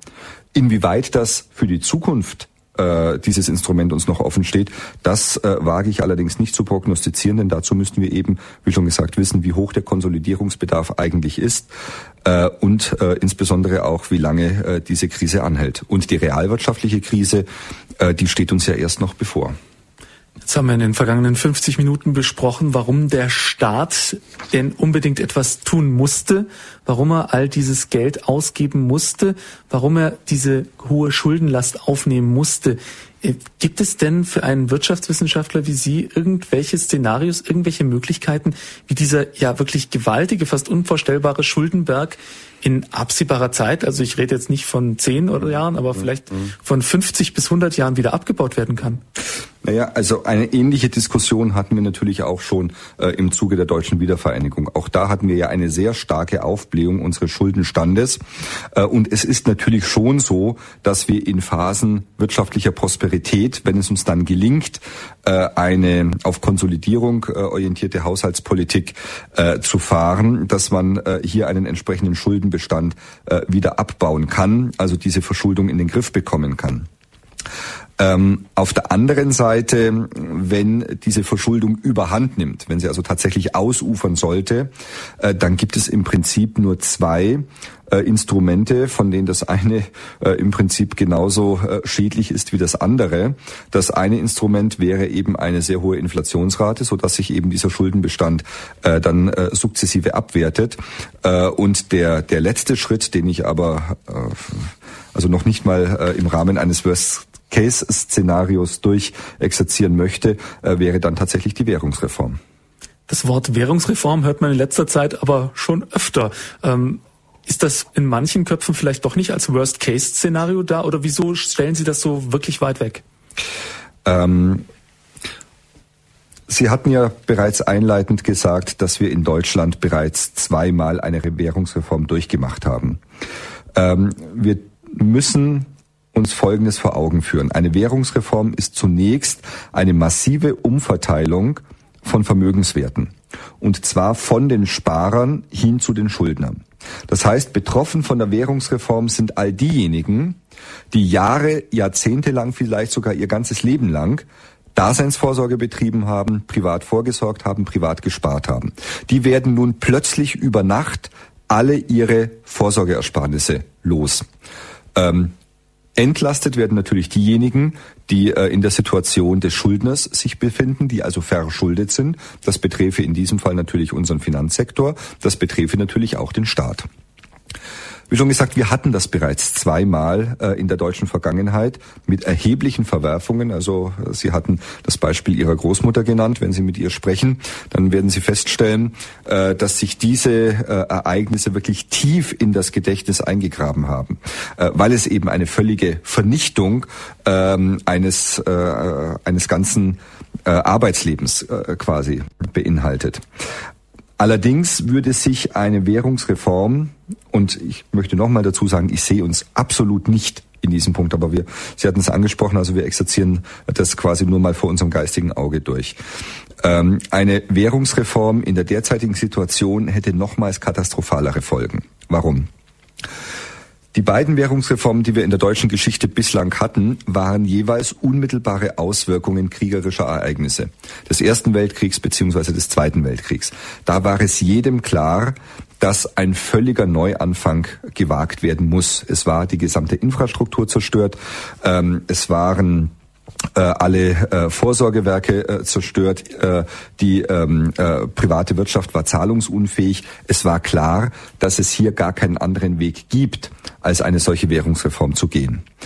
Wenn wir aufgrund der Finanzmarktkrise jetzt eine Währungsreform andenken würden, dann hätten wir es das erste Mal das erste Mal in der Geschichte der Marktwirtschaft damit zu tun, dass aus dem System selbst heraus, also aus dem marktwirtschaftlichen System, die Notwendigkeit zu einem derart tiefgreifenden äh, Eingriff in das marktwirtschaftliche System erfolgt.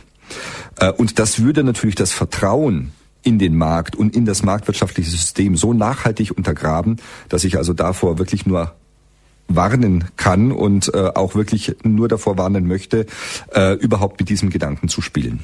Standpunkt bei Radio Horeb. Heute unser Thema die Finanzkrise und ihre Folgen. Schön, dass Sie mit dabei sind. Mein Name ist André Stiefenhofer und bei uns zu Gast ist Professor Dr. Jörg Althammer. Er ist Inhaber des Lehrstuhls für Wirtschafts- und Unternehmensethik an der Wirtschaftswissenschaftlichen Fakultät der Katholischen Universität Eichstätt-Ingolstadt. Ja, in der ersten Stunde dieser Sendung haben wir uns jetzt hauptsächlich mit der Wirtschaft beschäftigt. Jetzt wollen wir auch mal ein bisschen einen Blick auf die Ethik werfen, beziehungsweise auf das, wie man solche Krisen denn überhaupt vermeiden könnte, wie man sie in den Griff kriegen kann. Ein, Blick, ein kleiner Blick in, den, in die Zukunft. Professor Althammer, wir haben jetzt schon gehört, eine Wirtschaftsreform, die wird's und sollte es wahrscheinlich auch nicht geben. Gesetzt den Fall, auch diese Krise geht vorüber und das ohne einen Zusammenbruch oder einen Neustart des Systems, dann sehe ich das so, dass der Staat in der Wirtschaft jetzt wieder mehr das Heft in die Hand nehmen muss und viel strengere Regulierungsmaßnahmen einführen sollte. Das betrifft vor allem Steueroasen, die müssten ausgetrocknet werden, zu komplizierte Finanzprodukte, die müssen einfach verboten werden. Es muss einfach international klar sein, dass die Wirtschaft nicht die Gesellschaft bestimmt, sondern umgekehrt. Da hat man ja in den letzten Jahren schon ziemlich große Töne aus Wirtschafts- und Bankenkreisen gehört. Sehen Sie das ähnlich oder denken Sie, dass es durchaus auch noch einen liberalen Ansatz geben kann? Also ich sehe das ganz ähnlich. Ich würde aber hinzufügen, das, was Sie gerade skizziert haben, das ist der eigentlich liberale Ansatz. Äh, denn wenn wir uns äh, die Entwicklung des Liberalismus insbesondere in den 20er und 30er Jahren äh, des äh, 20. Jahrhunderts äh, ansehen, dann war ja bereits äh, zu dieser Zeit das liberale Paradigma mit dem Problem konfrontiert, dass ein sich völlig selbst überlassener Markt eben nicht zu den effizienten Ergebnissen führt, wie man das ursprünglich angenommen hat. Deswegen entwickelte sich zunächst auf deutschem Boden, aber dann übernommen äh, von vielen anderen europäischen Staaten dieses Konzept des sogenannten Ordo-Liberalismus. Das, was wir heutzutage eben als den äh, liberalistischen Ansatz oder den liberalen Ansatz äh, der Bundesrepublik Deutschland verstehen. Und dieser Ordo-Liberalismus hat schon immer gesagt, dass jeder Markt bestimmte Regulierungen bedarf. Er braucht klare Regeln, nach denen dieser Markt funktioniert. Und für die Setzung dieser Regeln ist der Staat zuständig. Konkret bezogen auf unsere Fragestellung bedeutet es beispielsweise, es müssen nicht komplizierte Finanzprodukte verboten werden. Das wäre gar nicht äh, sinnvoll, denn der Markt soll ja auch seine Innovationsfunktion äh, wahrnehmen können. Aber wichtig ist, dass jeder Anleger, jeder Investor genau weiß, worauf er sich mit einem bestimmten Produkt einlässt. Dass also die Rendite-Risikosituation für jeden klar erkennbar ist. Und das ist eben das Problem, dass wir bei diesen Finanzprodukten, die wir in der Vergangenheit gehandelt haben, also diesen sogenannten äh, äh hybriden Verbriefungen, äh, dass das dort nicht gegeben war. Wir hatten hier Pfandbriefe oder äh, Wertpapiere, Anleihen, die sehr gut geratet waren, die die höchste Bonität zugesprochen bekamen. Und deswegen hat natürlich auch jeder Depotmanager guten Gewissens diese Wertpapiere in sein Depot aufgenommen, weil er davon ausgehen musste, dass ähm, die Bewertung eben entsprechend äh, positiv also äh, ist, dass es sich um eine sehr sichere Anlage handelt. Wie sich jetzt herausstellt, ist das nicht der Fall, äh, weil eben die systemische Ebene äh, zu sehr äh, vernachlässigt wurde. Ähm, einige Punkte, die Sie bereits angesprochen haben, beschäftigen uns ja schon seit längerem, beispielsweise das sogenannte in Anführungszeichen Trockenlegen von Steueroasen. Das ist natürlich ein großes Problem, äh, das wir aber schon seit längerem haben und wo ja auch schon seit längerem darüber diskutiert wird, dass es einfach nicht sein kann, dass in einem integrierten Wettbewerbsmarkt, wie es nun mal die Europäische Union ist, dass wir hier bestimmte Länder haben, die ganz bewusst versuchen, durch sehr niedrig angesetzte Steuersätze ähm, Privatanleger, aber auch Unternehmen äh, in ihre Länder zu attrahieren, obwohl diese Unternehmen in ganz Europa quasi ihre Umsätze realisieren. Ebenso wichtig wäre es, dass man endlich dazu kommt, eine Finanzmarktregulierung auf der supranationalen, also auf der globalen Ebene aufzustellen. Bislang war das immer noch viel zu sehr nationalstaatlich ausgeprägt und einzelne Länder haben sich auch ganz bewusst aus dieser Regulierung herausgenommen, eben mit dem Ziel, dieses Finanzkapital dann in diesen Ländern zu attrahieren, mit dem Ergebnis natürlich, dass diese Länder von der Finanzmarktkrise am stärksten jetzt betroffen sind. Mhm. Seitdem die Krise begonnen hat, erheben auch Kirchenvertreter ihre Stimme, die die Gier im Finanzmarkt anklagen, die sich wieder eine stärkere, stärkere Erdung gerade des Managements wünschen. Die Kritik ist da jetzt meist recht stark an Personen und nicht an Institutionen, Regulierungen oder Mechanismen oder wie wir jetzt schon öfter gesagt haben, systemischen Faktoren. An die ist es jetzt nicht gerichtet, sondern eben an Personen. Welche Rolle hat denn Ihrer Meinung nach jetzt der moralische und ethische Geistes- und Herzenszustand der Finanzelite vor der Krise gespielt? Gerade so Leute wie Lehman Brothers Chef äh, Richard Fuld wurden ja im Nachhinein beinahe dämonisiert. Hm. Also man muss natürlich dazu sagen, dass es im Vorfeld dieser Krise ähm, tatsächlich Übertreibungen bis hin zu Exzessen gegeben hat. Denken wir nur an die äh, fast schon explosionsartig gestiegenen Managementgehälter, denken wir aber insbesondere an die Bonuszahlungen. Auch das müsste man vielleicht eigenständig thematisieren, inwieweit eben diese erfolgsabhängigen Prämien, diese Bonuszahlungen, die sich am Aktienwert orientierten, äh, mitverantwortlich dafür sind, dass eben äh, der Planungshorizont der äh, Manager immer kürzer geworden ist und sich eben auf kurzfristigen Erfolg äh, reduziert haben. Äh, alles das spielt natürlich eine gewisse Rolle. Aber es ist als solches eben nicht ausschlaggebend für diese Krise. Oder um es deutlicher zu formulieren, diese Krise ist eben eine ökonomische, eine systemische Krise und keine moralische. Ich möchte das an einem konkreten Beispiel ähm, darstellen. Vielleicht wird es dann auch nachvollziehbarer. Nehmen wir einen Fall, der tatsächlich ein eine moralische Krise oder ein moralisches Problem darstellt.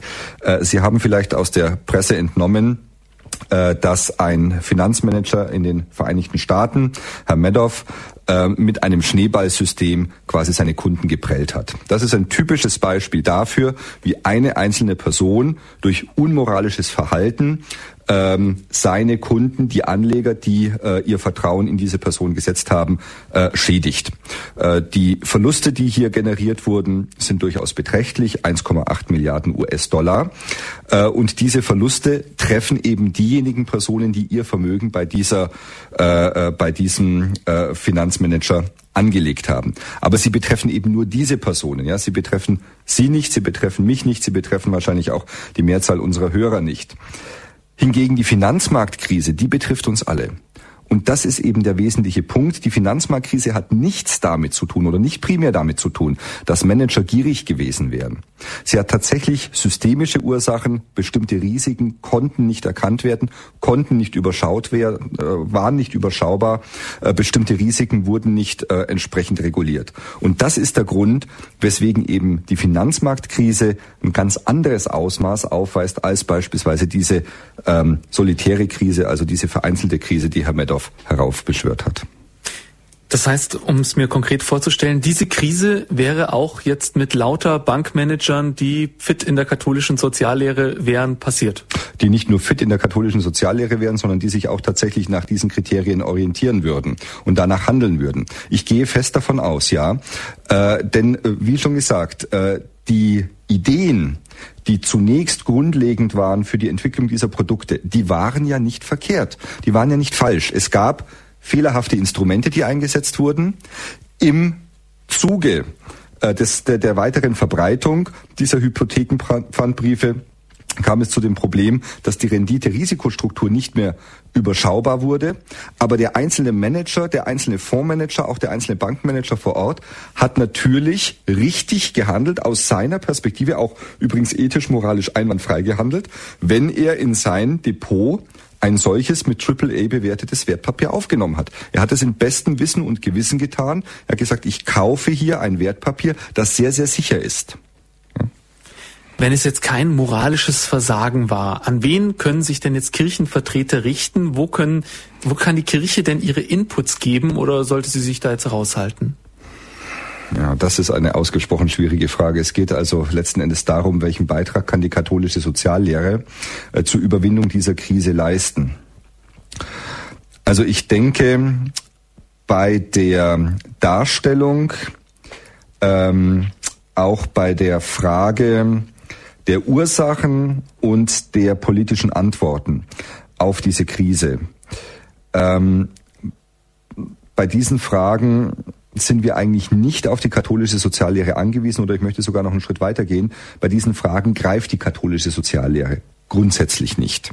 Denn sie hat ja einen ganz anderen Ansatzpunkt. Die katholische Soziallehre ist eine wie ich sage, eine sogenannte Prinzipienlehre. Sie hat das Solidaritätsprinzip, das Subsidiaritätsprinzip und auch das Prinzip der Eigenverantwortung, also das Personalitätsprinzip. Äh, und nach diesen Prinzipien äh, sollten gesellschaftliche Systeme ausgestaltet sein. Sprich, in der konkreten Frage, ähm, worauf ist diese Bankenkrise und die Finanzierungskrise zurückzuführen und wie hat die Politik äh, darauf zu reagieren? Äh, darüber schweigt sich die katholische Soziallehre aus. Sie kann uns aber Aussagen darüber geben, wie beispielsweise eine solche äh, wirtschaftliche Krise sozialverträglich überwunden werden kann. Radio Horeb, wir schauen auf die Finanzkrise und ihre Folgen in der Sendereihe Standpunkt. Bei uns zu Gast ist Professor Dr. Jörg Althammer vom Lehrstuhl der Wirtschafts- und Unternehmensethik an der Wirtschaftswissenschaftlichen Fakultät der Katholischen Universität Eichstätt-Ingolstadt. Ja, liebe Zuhörer, wir haben Ihnen in dieser Sendung nun sehr viele Analysen geliefert und nun möchten wir Sie auch einladen, dass Sie Ihre Fragen an Professor Althammer stellen können. Seien es jetzt persönliche Fragen, ja, wie könnte die Krise Sie betreffen oder eben auch Fragen, wie die Gesellschaft jetzt mit dieser Krise umzugehen hat, wie die Politik mit dieser Krise umzugehen hat, ethische Fragen, alles können Sie hier stellen, was mit der Finanzkrise zu tun hat. Die Telefonnummer ist die 089 517 008 008 und wenn Sie von außerhalb von Deutschland anrufen, für unsere Zuhörer in Österreich, der Schweiz, Luxemburg und anderen deutschsprachigen Ländern, wobei ich jetzt Luxemburg jetzt nicht als deutschsprachiges Land primär bezeichnet habe, aber Sie verstehen mich schon richtig, da ist die Telefonnummer 0049 89 517 008 008. Herr Professor Althammer, ähm, in Bezug auf die Konjunkturpakete gab es auch einige äh, Kritik von, ja, sagen wir mal, den ähm, nachhaltigen Verbänden. Ähm, die sagen, wieso muss man jetzt die Autoindustrie aus Steuermitteln subventionieren? Stichwort Abwrackprämie. Ähm, glauben Sie, dass so eine nachhaltige Sicht in ähm, diesen Zeiten überhaupt ähm, ja, diskussionsfähig ist? Ich fürchte nein. Es wäre zwar dringend erforderlich, äh, auch in einer solchen Situation eine Nachhaltigkeitsdiskussion zu führen, beziehungsweise sich immer die Frage zu stellen, ist ein Instrument, das ich einsetze, nur sehr kurzfristig wirksam, und mit welchen langfristigen Effekten ist es verbunden.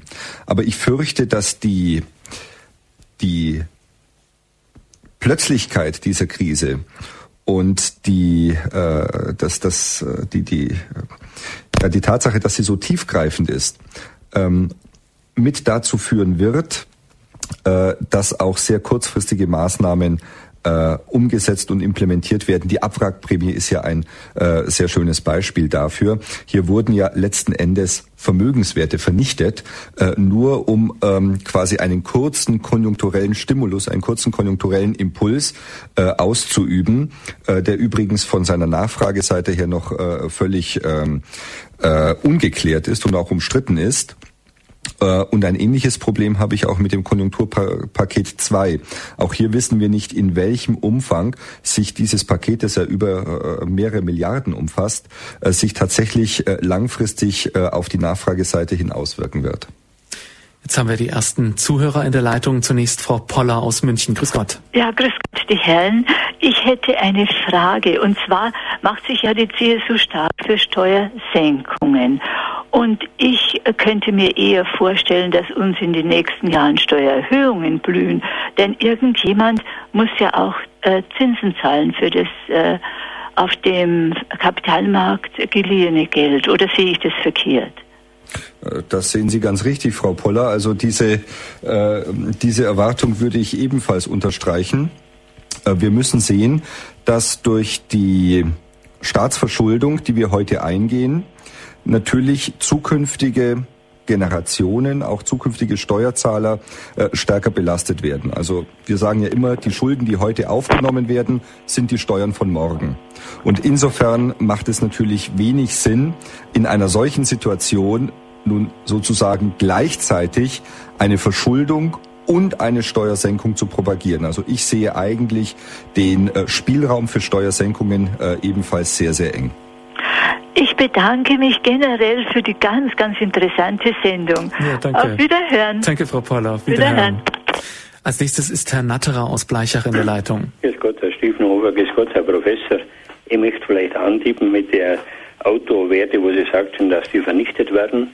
Es war einmal ein Leserbrief in der Welt drinnen, die wo propagiert haben und sagen, gut, ein Auto mit neun Jahren ist ja nach unserem Verhältnis vielleicht schon alter, aber in Entwicklungsländern könnte das Auto vielleicht doch nur lang fahren und der hat so programmiert, dass die, wo vielleicht am Export beteiligt sind, die Firmen froh gewesen wären, wenn sie sagen, so ein Auto bekommen hätten und hätten es irgendwie in ein Land abgesetzt, dass es wieder in die EU reinkommt und so weiter. Aber dass für die Leute, wo kein Auto sich vermögen können, doch ein wertvolles Produkt wäre. Äh, ich hätte dann noch eine Frage, vielleicht wenn es damals erst antworten könnte. Ja. Ja, das ist äh, im Prinzip die Umschreibung dessen, was ich versucht habe auszudrücken. Also durch diese Abwrackprämie wurden ja positive Vermögenswerte vernichtet. Also ein mhm. Auto, das äh, heute acht, neun Jahre alt ist, das äh, ist noch nicht schrottreif. Ja? Mhm. Äh, und mit diesen äh, Instrumenten wurde ja im Prinzip nur versucht, sehr kurzfristig auf die Nachfrageseite der Autoindustrie einzuwirken, wobei ja nach wie vor ähm, sehr offen äh, ist, inwieweit insbesondere mit mit diesen deutschen Steuergeldern auch die deutsche Autoindustrie unterstützt wird äh, oder ob das nicht äh, eher in äh, Automobilproduzenten äh, im Ausland äh, davon profitieren. Ja, Herr Natterer, und Sie hatten noch eine Frage? Ja, äh, einmal, das mich interessieren, Sie haben ja so gebracht, dass die Arbeitnehmer wurden ja be alarmiert, sie sollen auch vermögenswirksam sparen und so mhm. Da sind sicher viele Arbeitnehmer auch in Aktienfonds hineingestiegen, mhm. in der Hoffnung, dass das, wenn es dann die Fristen ab sind, doch einigermaßen das Kapital erhalten ist. Wenn ich da jetzt beobachte, dass zum Teil die Kurse von mir als, nehmen wir als Beispiel von 40 Euro gesunken sind bis auf 20 Euro mhm. runter, sehen Sie da, dass das vielleicht doch auf die Dauer wieder anzieht? Oder hat man da selbst die kleinen Arbeitnehmer in irgendwo was hineingelockt und, und wo man ja von der christlichen Soziallehre, wo man gesagt hat, ja. gut, dass das Eigentum gestreit wird, einfach enorme ähm, Handlungsbedarf haben. Mhm. Ja, also ich denke, das ist vor allem auch die Frage nach der Pension, nach den, nach den Renten, nach mhm. diesen privaten Rentenvorsorge. Ja, ja. ja Herr Natterer, das ist ein sehr, sehr wichtiger Punkt, den Sie hier äh, anschneiden. Äh, tatsächlich ist es so, äh, dass wir noch bis in die jüngste Vergangenheit hinein eine sehr intensive Diskussion hatten äh, bezüglich unserer gesetzlichen äh, Altersvorsorgesysteme. Ja, es hieß ja immer, aufgrund der demografischen Entwicklung seien diese Altersvorsorgesysteme äh, für die Zukunft nicht mehr finanzierbar. Deswegen wurde ja auch äh, ganz massiv propagiert, vom Umlageverfahren umzusteigen in dieses Kapitaldeckungsverfahren. Äh, und das würde eben bedeuten, äh, dieses Altersvorsorgevermögen eben in einem Kapitalstock, also sprich in Aktien, anzulegen. Für eine gewisse Zeit gab es auch die Vorschläge, das Umlageverfahren völlig abzuschaffen und durch ein Kapitaldeckungsverfahren komplett zu ersetzen. Ich denke, die derzeitige Finanzmarktkrise macht deutlich, dass es sehr richtig war und auch gut war, dass man äh, diesen Empfehlungen nicht gefolgt ist. Denn wir sehen eben, dass auch ein kapitalfundiertes System bestimmten Risiken unterliegt, ebenso wie ein umlagefinanziertes System eben dem demografischen Risiko unterliegt, unterliegt das kapitalmarktfinanzierte System den Kapitalmarktrisiken. Und deswegen ist es richtig und auch sinnvoll, quasi ein Mischungssystem oder eine vernünftige Mischung zwischen mhm. beiden Systemen herzustellen. Ähm, nun bezogen auf Ihre konkrete Frage, da ging es ja im Wesentlichen um die vermögenswirksamen Anleihen, äh, äh Anlagen. Mhm. Äh, da ist es nun so, dass man differenzieren muss zwischen denjenigen Anlagen, die beispielsweise in Fonds eingezahlt wurden äh, und die deswegen natürlich von der Wertentwicklung auch vollständig quasi erfasst wurden. Da würde ich auch davon ausgehen, nach Ablauf der siebenjährigen Sperrfrist äh, werden die meisten Fonds äh, nicht mehr das ausschütten können, was ursprünglich äh, in sie hinein investiert wurde. Auf der anderen Seite haben wir natürlich auch Anlagebereiche, äh, die von dieser Finanzmarktkrise zumindest noch nicht in dem Maße erfasst sind. Ich denke vor allem an diejenigen Arbeitnehmerinnen und Arbeitnehmer, die ihre vermögenswirksamen Leistungen im jeweiligen Betrieb selbst angelegt haben. Denn die äh, haben ja quasi in eine realwirtschaftliche Investition äh, hinein investiert äh, und nicht an den Kapitalmarkt. Also hier muss man differenzieren, in welche Anlageprodukte hier die Investition erfolgt ist. Danke, Herr Natterer, für Ihre Fragen. Das ist sicher auch ein wichtiger Aspekt. Inwieweit sind denn jetzt die privaten Renten noch sicher? Frau Kloß aus Höhenkirchen bei München ist die nächste. Grüß Gott. Ja, guten Abend, Herr Professor Althammer. Guten Abend, Herr äh, Stiefenhofer. Äh, erstmal ganz herzlichen Dank für diesen tollen Vortrag. Also so klar für mich als Laien habe ich das noch nie äh, so im Zusammenhang gehört. Das war sehr, sehr äh, wertvoll. Und jetzt habe ich eine allgemeine Frage. Wenn es heißt und ich immer wieder höre, dass der Staat sich so sehr verschuldet hat, äh, bei wem hat er denn die Schulden? Wer sind denn die Gläubiger? Die Schulden, die Gläubiger des Staates, das, das sind Sie und ich. Das sind die Steuerzahler. Und das äh, größere Problem, das ich sehe, ist, es sind vor allem auch unsere Kinder und unsere Enkel. Äh, denn das ist ja sozusagen äh, die, ähm, äh, äh, ja, man kann sagen, der Trick bei der Staatsverschuldung, dass ich über die Staatsverschuldung eine bestimmte Belastung über die Zeit hinweg strecken kann. Äh, mhm. Also ich muss nicht nur den heutigen Steuerzahler quasi in Haftung nehmen, sondern ich kann eine bestimmte Belastung eben auch über mehrere Generationen verlagern. Wir haben das in der Vergangenheit schon des Öfteren getan. Ich hatte als Beispiel zum Beispiel die deutsche Wiedervereinigung genannt. Oder man könnte auch genauso ah, ja. gut den Zweiten Weltkrieg ne nehmen, mhm. wo wir eben bestimmte Belastungen hatten, die eine Generation gar nicht hätte tragen können. Mhm. Ja, und die deswegen über mehrere Generationen verteilt werden muss. Aber etwas Ähnliches sehen wir zurzeit eben auch in der Finanzmarktkrise. Hier werden eben Schulden aufgebaut, die eben auch noch unsere Kinder werden abzahlen müssen. Ah ja, okay. Aber ich glaube, Frau Kloss, was Sie auch gemeint haben, ist, bei wem leiht sich die Bundesregierung ja, denn jetzt das genau. Geld? Also wo kommt das Geld her? Ich meine, klar, wir müssen es bezahlen als ja. Steuerzahler, aber welche Institu Institutionen geben der Bundesregierung jetzt Geld? Ja, genau, danke. Ja, äh, letzten Endes äh, sind es diejenigen, die beispielsweise Bundesschatzbriefe kaufen. Ja? Aha, aha. Ja, also, ja. Also es sind tatsächlich wir. Ja, ja. genau. Gut, ja, vielen Dank für die Antwort und äh, Ihnen allen Gottes Segen. Danke, Frau Kloß. Ja, Danke für die interessante Frage. Als nächstes Herr Wendlinger aus Surberg bei Traunstein. Ja, grüß Gott. Grüß Gott, Herr Wendlinger. Äh, mich hätte mal interessiert, wo das Geld gelandet ist, das jetzt in diesem Kreislauf offensichtlich ganz massiv fehlt. Wer ist oder Nutznießer aus diesem, ja, oder wer, wer hat das Geld vorher abgezogen, das man jetzt äh, wieder ersetzen muss. Welches Wo ist Geld, das Geld hingekommen? Welches Geld meinen Sie jetzt? Ja, irgendjemand hat äh, doch offensichtlich äh, durch zu durch dieses Triple A hat doch jemand Geld bekommen, das, das er eigentlich sonst nicht bekommen hätte. Naja. Wo ist das Geld gelandet, das, man, das jetzt der Steuerzahler ersetzen muss? Ähm, ja, Herr Wendlinger, das ist eben genau das Problem, das wir immer haben, wenn wir von Finanzmarktblasen sprechen.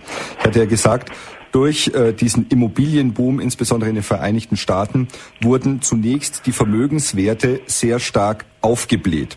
Also Sie müssen sich vorstellen, wenn Sie in den USA beispielsweise im Jahr 2000, 2001 ein Eigenheim erworben haben, dann hatten Sie über mehrere Jahre hinweg konstante Wertsteigerungen. Ob Sie die nun realisiert haben, ja, oder nicht, sei dahingestellt. Aber zunächst ist der Wert dieses Vermögens zumindest auf dem Papier äh, angestiegen. Ja? Und nun haben wir eben es mit der Situation zu tun, dass wir es mit einer sehr starken Wertberichtigung zu tun haben. Also bestimmte äh, Gläubiger, bestimmte Hypothekennehmer sind nun nicht mehr in der Lage, äh, ihre, ihre Darlehen zu refinanzieren, zu bezahlen. Das heißt, es müssen diese Vermögenswerte berichtigt werden, sie müssen nach unten gesetzt werden. Und diesen Prozess der Wertberichtigung, den machen wir zurzeit durch. Also es stehen in den Büchern zu hoch angesetzte Vermögenswerte. Aber das heißt doch, wenn jemand, in Amerika, wenn jemand ein Darlehen zum Hausbau bekommen hat, äh, und das nicht äh, bedienen kann, das Darlehen, der verliert er dieses, äh, diese Immobilie wieder. Ja. Das, ist, äh, das ist richtig, aber das Problem ist, stellen Sie, wie schon gesagt, wenn das nur eine Person betrifft, dann ist es zwar schlimm für diese eine Person, aber für den Markt als Ganzes ist es ein unproblematischer Vorgang. Ja, diese Person verliert ihr Haus, er muss das Haus verkaufen und über den Verkaufserlös dieses Hauses wird dann das, dieses Darlehen weiterhin bedient. Anders sieht das aus, wenn der Markt als Ganzes betroffen ist. Ja? Denn dann können Sie diese Immobilie plötzlich nicht mehr veräußern, beziehungsweise nur noch zu einem Wert, der deutlich unterhalb dessen liegt, äh, zu dem Sie ursprünglich die Immobilie gekauft haben. Und das sind die Wertberichtigungen, die jetzt stattfinden. Das heißt, es geht sozusagen ein bisschen um virtuelles Geld, also um Wertsteigerungen, die man auch gar nicht vielleicht wahrgenommen hat. Da, dann, ist, dann ist eigentlich der Nutznießer, der Handwerker in Anführungszeichen, der das Haus gebaut hat, der einen Umsatz getätigt hat, äh, den er sonst nicht bekommen hätte. Also wenn Sie jetzt äh, von, von Nutznießern sprechen, dann äh, meinen Sie diejenigen, die tatsächlich diese, ich sage jetzt mal Buchwerte oder diese Wertsteigerungen realisiert haben. Äh, das kann man ex post gar nicht mehr zurückverfolgen. Also stellen Sie sich mal vor, Sie hätten eine solche Immobilie gekauft und hätten sie idealtypischerweise im Jahr 2006 wieder verkauft. Mhm. Dann hätten Sie natürlich einen unglaublichen Wertzuwachs äh, erhalten. Ja, dann wären Sie sozusagen Nutznießer dieser äh, Immobilienblase gewesen. Aber das ist nicht das Problem, das uns zurzeit beschäftigt, also wo quasi diese Gelder äh, äh, äh, verwendet wurden oder äh, wer letzten Endes profitiert davon, sondern das Problem, das uns beschäftigt, ist, wie hoch ist der äh, der Wertberichtigungsbedarf, der zurzeit das gesamte Finanzierungssystem beschäftigt.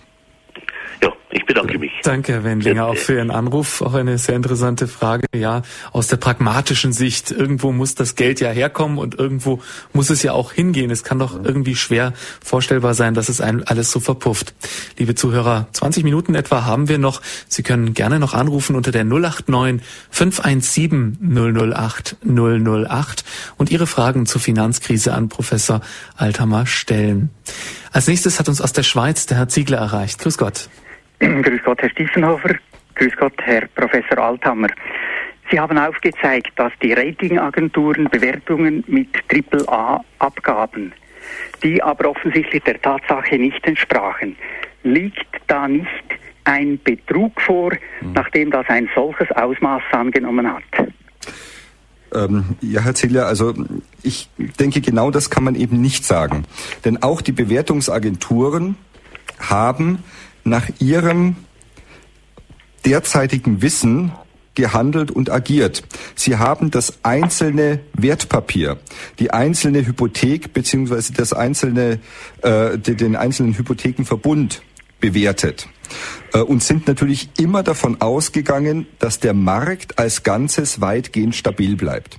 Das heißt, es war immer die Frage, was passiert oder wie ähm, ist das Risiko einzuschätzen, dass ein bestimmtes Wertpapier vollständig an Wert verliert und dieses Risiko ist de facto gleich Null unter der Bedingung, unter der Annahme, dass der Markt als Ganzes stabil bleibt. Was natürlich nicht vorhergesehen werden konnte, was auch die Ratingagenturen in diesem Fall so nicht vorhersehen konnten und wofür auch ihre äh, Rendite bzw. Risikoprogramme ähm, äh, nicht ausgelegt waren, war dieses systemische Risiko, dass der, der, der Markt als Ganzes zusammenbricht.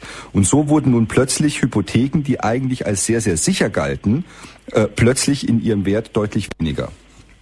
Also es liegt kein bewusster Betrug vor, sondern es wurde eben systematisch oder dieses systemische Risiko, das systematische Risiko, das wurde einfach nicht mit berücksichtigt.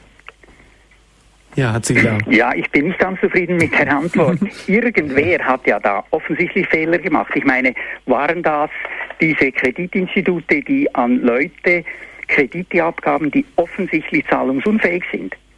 Ähm, das könnte man allenfalls so sehen. Also ich hatte ja schon gesagt, diese sogenannte Subprime-Krise ja. hat äh, seine Ursache darin, dass eben auch Hypotheken an ähm, Schuldner sehr, sehr niedriger Bonität verge vergeben wurden.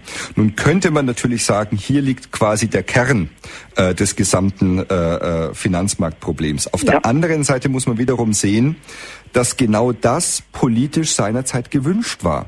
Man wollte ja gerade die Bezieher niedriger Einkommen ähm, in das Eigenheim bringen, man wollte ihnen zu Vermögen, zu Eigenheim verhelfen.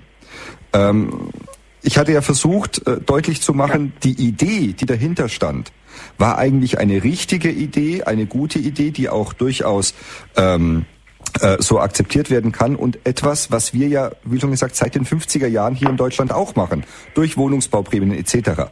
Nur wir in Deutschland haben das im Prinzip mit den richtigen Instrumenten gemacht, indem wir versucht haben, die Sparneigung des Einzelnen zu erhöhen was allerdings sehr, sehr lange dauert, ja, bis sie einmal mhm. über die Wohnungsbauprämien so viel an Eigenkapital zusammengebracht haben, dass sie sich tatsächlich äh, ihr, äh, ihr Häuslein leisten können. Das ist natürlich eine relativ lange Ansparphase erforderlich. In den USA hat man versucht, diesen Prozess zu beschleunigen, indem man eben in den Preisbildungsmechanismus, also in die Zinsen eingegriffen hat, indem man versucht hat, möglichst billige Zinsen, möglichst billige Hypothekendarlehen auf den Markt zu bringen. Und das ist einer der wesentlichen Fehler, die gemacht wurden. Aber wie schon gesagt, es wurden Fehler gemacht, allerdings nicht in böser Absicht, auch nicht in Betrugsabsicht, sondern es sind einfach bestimmte Fehler, die sich jetzt im Nachhinein als ein Fehler darstellen, die aber zum damaligen Zeitpunkt so gar nicht als Risiko gesehen wurden. Danke, Herr Ziegler, für Ihre Frage. Ja. Ich hoffe, mit dieser Nachbeantwortung ist sie ein bisschen besser beantwortet. Ja, besten Dank. Danke, Herr Ziegler. Ähm, Herr Professor Althammer, da möchte ich jetzt noch mal kurz nachhaken. Klar, Betrug ist ein großes Wort, aber im Zusammenhang mit der Finanzkrise sind jetzt da doch auch einige Leute vor dem Richter gestanden. Was kann man den Leuten denn vorwerfen? Was kann man einzelnen Managern vorwerfen? Naja, also wenn Sie auf ähm, äh, auf derzeit laufende Verfahren anspielen, äh, dann würde ich mich da sehr zurückhalten wollen. Denn wie schon gesagt, ein laufendes Verfahren ist noch kein abgeschlossenes. Äh, es gibt eine bestimmte Anklage, die erhoben wurde aber noch kein Urteilsspruch.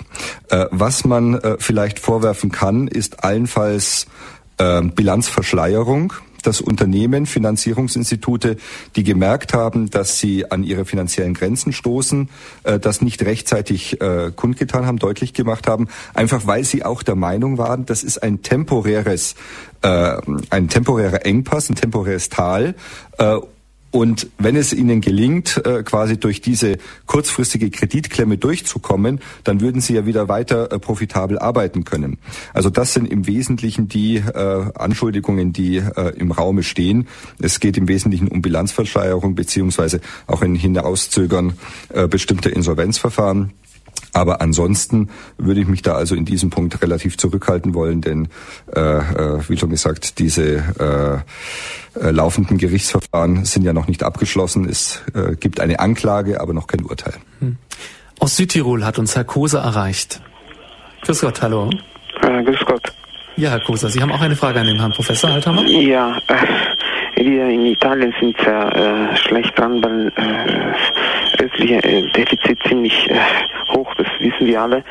Und äh, ich als kleiner oder wir als kleine Sparer äh, womit müssen wir uns äh, äh, auseinandersetzen in der nächsten Zukunft, wenn man mhm. etwas auf die Seite gelegt hat, soll man, soll man das bisschen gleich in eine Wohnung investieren, obwohl die Wohnungspreise ziemlich hoch noch sind. Man sagt, sie gehen jetzt runter, aber man will jetzt auch nicht warten, bis dann mhm. wahrscheinlich diese äh, gesparten Gelder vielleicht vom Staat wieder kassiert werden, wie Sie ganz richtig oder ganz äh, gut dargestellt haben. Was würden Sie uns empfehlen als, als kleine äh, Sparer. Herr Gruser, ich äh, bitte um, äh, um Verständnis dafür, dass ich hier keine Anlagetipps abgeben möchte. Äh, das äh, entspricht erstens nicht meiner Aufgabe und zweitens äh, würde ich das auch grundsätzlich nicht tun, da einfach das, ähm, äh, das äh, Umfeld viel zu heterogen ist äh, um das seriös machen zu können. Äh, grundsätzlich äh, stellt sich ja immer die Frage, also zumindest interpretiere ich Ihren Redebeitrag so, äh, ob das Geld, äh, das Sie beispielsweise bei einem Kreditinstitut äh, oder auch in einer Staatsanleihe angelegt haben, ob dieses Geld an sich noch sicher ist. und ich denke, ähm, dadurch, dass eben auch Italien ähm, Mitglied des Euroraumes ist, kann man das so sagen. Also die Gelder an sich sind zumindest von der ähm, vom Nominalwert her noch abgesichert. Die Frage ist natürlich, äh, wie viel wird das in den nächsten fünf bis zehn Jahren real noch wert sein? Und da muss ich Ihnen ganz offen sagen, äh, da kann Ihnen niemand eine seriöse Prognose abgeben. Und das gilt auch unabhängig davon, ob Sie das Geld am Kapitalmarkt weiterhin anlegen äh, oder ob Sie, äh, wie Sie das gerade angesprochen haben, vielleicht auf den Immobilienmarkt investieren. Wir haben ja gerade gesehen, gerade der Immobilienmarkt hat ja äh, zu dieser spekulativen Blase beigetragen. Und äh, wenn wir uns das Beispiel der Vereinigten Staaten ansehen, dann sind ja gerade die Immobilienpreise ganz massiv ins Rutschen gekommen.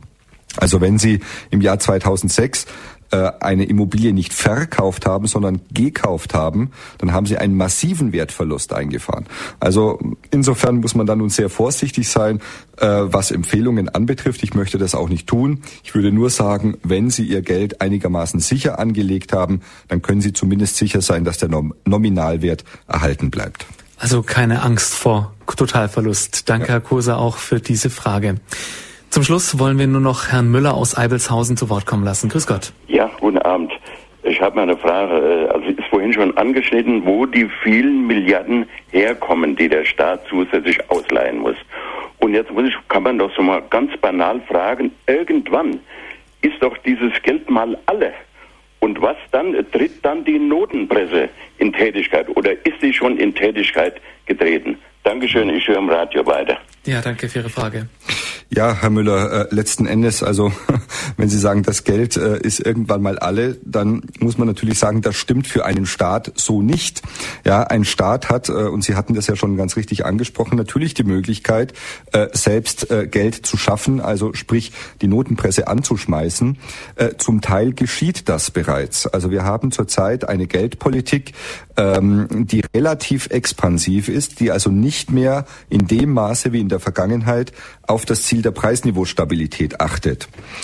Zurzeit kann die Geldpolitik auch so expansiv agieren, denn ich hatte ja schon gesagt, dass wir tendenziell insbesondere aufgrund der gesunkenen Energiepreise mit äh, einer etwas niedrigeren Inflationsrate in der kurzen Frist zu rechnen haben. Wir wissen natürlich nicht, wie sich der expansive Kurs langfristig auf das Preisniveau auswirkt. Deswegen hatte ich ja schon im einleitenden Statement gesagt, ich persönlich würde eher vermuten, dass wir, was das Preisniveau anbetrifft, äh, eher mit äh, leicht zunehmenden Inflationsraten äh, konfrontiert sein werden. Aber auch da ähm, stellt sich natürlich die Frage, wovon sprechen wir? Ja, sprechen wir von Inflationsraten von circa 2,5 Prozent, dann würde ich sagen, das ist realwirtschaftlich noch einigermaßen unschädlich. Wenn hingegen die Inflation deutlich ansteigt, was auch nicht ausgeschlossen ist, also sagen wir mal auf 4 bis 4,5 Prozent, auch das gab es ja in der Vergangenheit schon, äh, dann wird das natürlich problematisch auch für die Realwirtschaft. Ja, danke für diese Antworten, Professor Dr. Jörg Althammer. Die Finanzkrise und ihre Folgen, die haben wir heute versucht, Ihnen ein bisschen zu analysieren, auseinanderzusetzen und auch einen kleinen Blick in die Zukunft zu werfen, hier in der Sendereihe Standpunkt. Herr Professor Althammer, zum Schluss vielleicht noch ein kurzes Statement. Jetzt, wenn man sich die Zukunft anschaut, wir stehen da alle mittendrin, jeder von uns mit dem bisschen Ersparten, das er hat als Steuerzahler. Wir sind auch Teil dieser Gesellschaft, die sich durch diese Krise vielleicht auch verändern wird. Wovor haben Sie jetzt persönlich Angst in den nächsten Jahren und wo können Sie alle Leute beruhigen? Äh, also beruhigen kann ich Sie grundsätzlich äh, äh, in keinem Punkt, denn wie schon gesagt, die Zukunft ist ungewiss und mit Ungewissheit sind natürlich auch immer Risiken verbunden. Wofür, wovor ich am meisten Angst habe, ist eigentlich nicht so sehr der wirtschaftliche Bereich. Denn ich denke, dass wir hier mittlerweile Instrumente entwickelt haben, die bei aller gravierender Krise, die wir durchleben und die wir auch noch in der nächsten Zukunft durchleben werden, Wir hatten ja noch gar nicht angesprochen, wie sich diese Finanzmarktkrise dann auf die Realwirtschaft auswirkt und alles, was wir hier in Deutschland an Produktivitätskennziffern, an Auftragseingängen und so weiter sehen, ist sehr, sehr äh, problematisch, ist sehr, sehr negativ. Ich gehe also davon aus, dass äh, in in den nächsten Wochen beziehungsweise Monaten äh, die Arbeitslosigkeit deutlich ansteigen wird und dass wir dann die realwirtschaftliche Seite dieser Krise erst äh, so richtig zu spüren bekommen. Die größte Angst, die ich eigentlich habe, ist die, dass durch diese Finanzmarktkrise das Vertrauen in die Marktwirtschaft, gleichzeitig aber auch das Vertrauen äh, in die diese Marktwirtschaft tragenden politischen Gruppierungen und Parteien nachhaltig untergraben wird. Und ähm, Je nachdem, äh, wie stark nun eben äh, die Finanzmarktkrise auf den realen Sektor übergreift, also je nachdem, wie stark die Arbeitslosenziffern ansteigen werden, äh, fürchte ich, dass ähm, die politischen Populisten von links und rechts daraus das größte Kapital schlagen werden. Hoffen wir also, dass die Extremisten nicht die Gewinner der Finanzkrise sein werden. Wir hoffen, wir hoffen, dass wir Ihnen mit dieser Sendung einen kleinen Hinweis geben konnten, dass Sie zumindest gut informiert in die Krise starten können. Denn wie wir schon öfter gesagt haben, genaueres weiß noch niemand. Da müssen wir einfach abwarten und ja, uns überraschen lassen. Danke, Herr Professor Althammer, dass Sie heute bei uns zu Gast waren. Ihnen noch ja viel Freude auch in Ihrem Beruf und viel Kraft jetzt auch in dieser Zeit, Sie werden wahrscheinlich viele Analysen auch abgeben müssen und noch viele Interviews geben müssen. Von Ihnen, liebe Zuhörer, darf ich mich auch verabschieden. Schön, dass Sie bei uns mit dabei waren. Mein Name ist André Stiefenhofer. Bringen Sie Ihre Sorgen im Gebet vor den Herrn.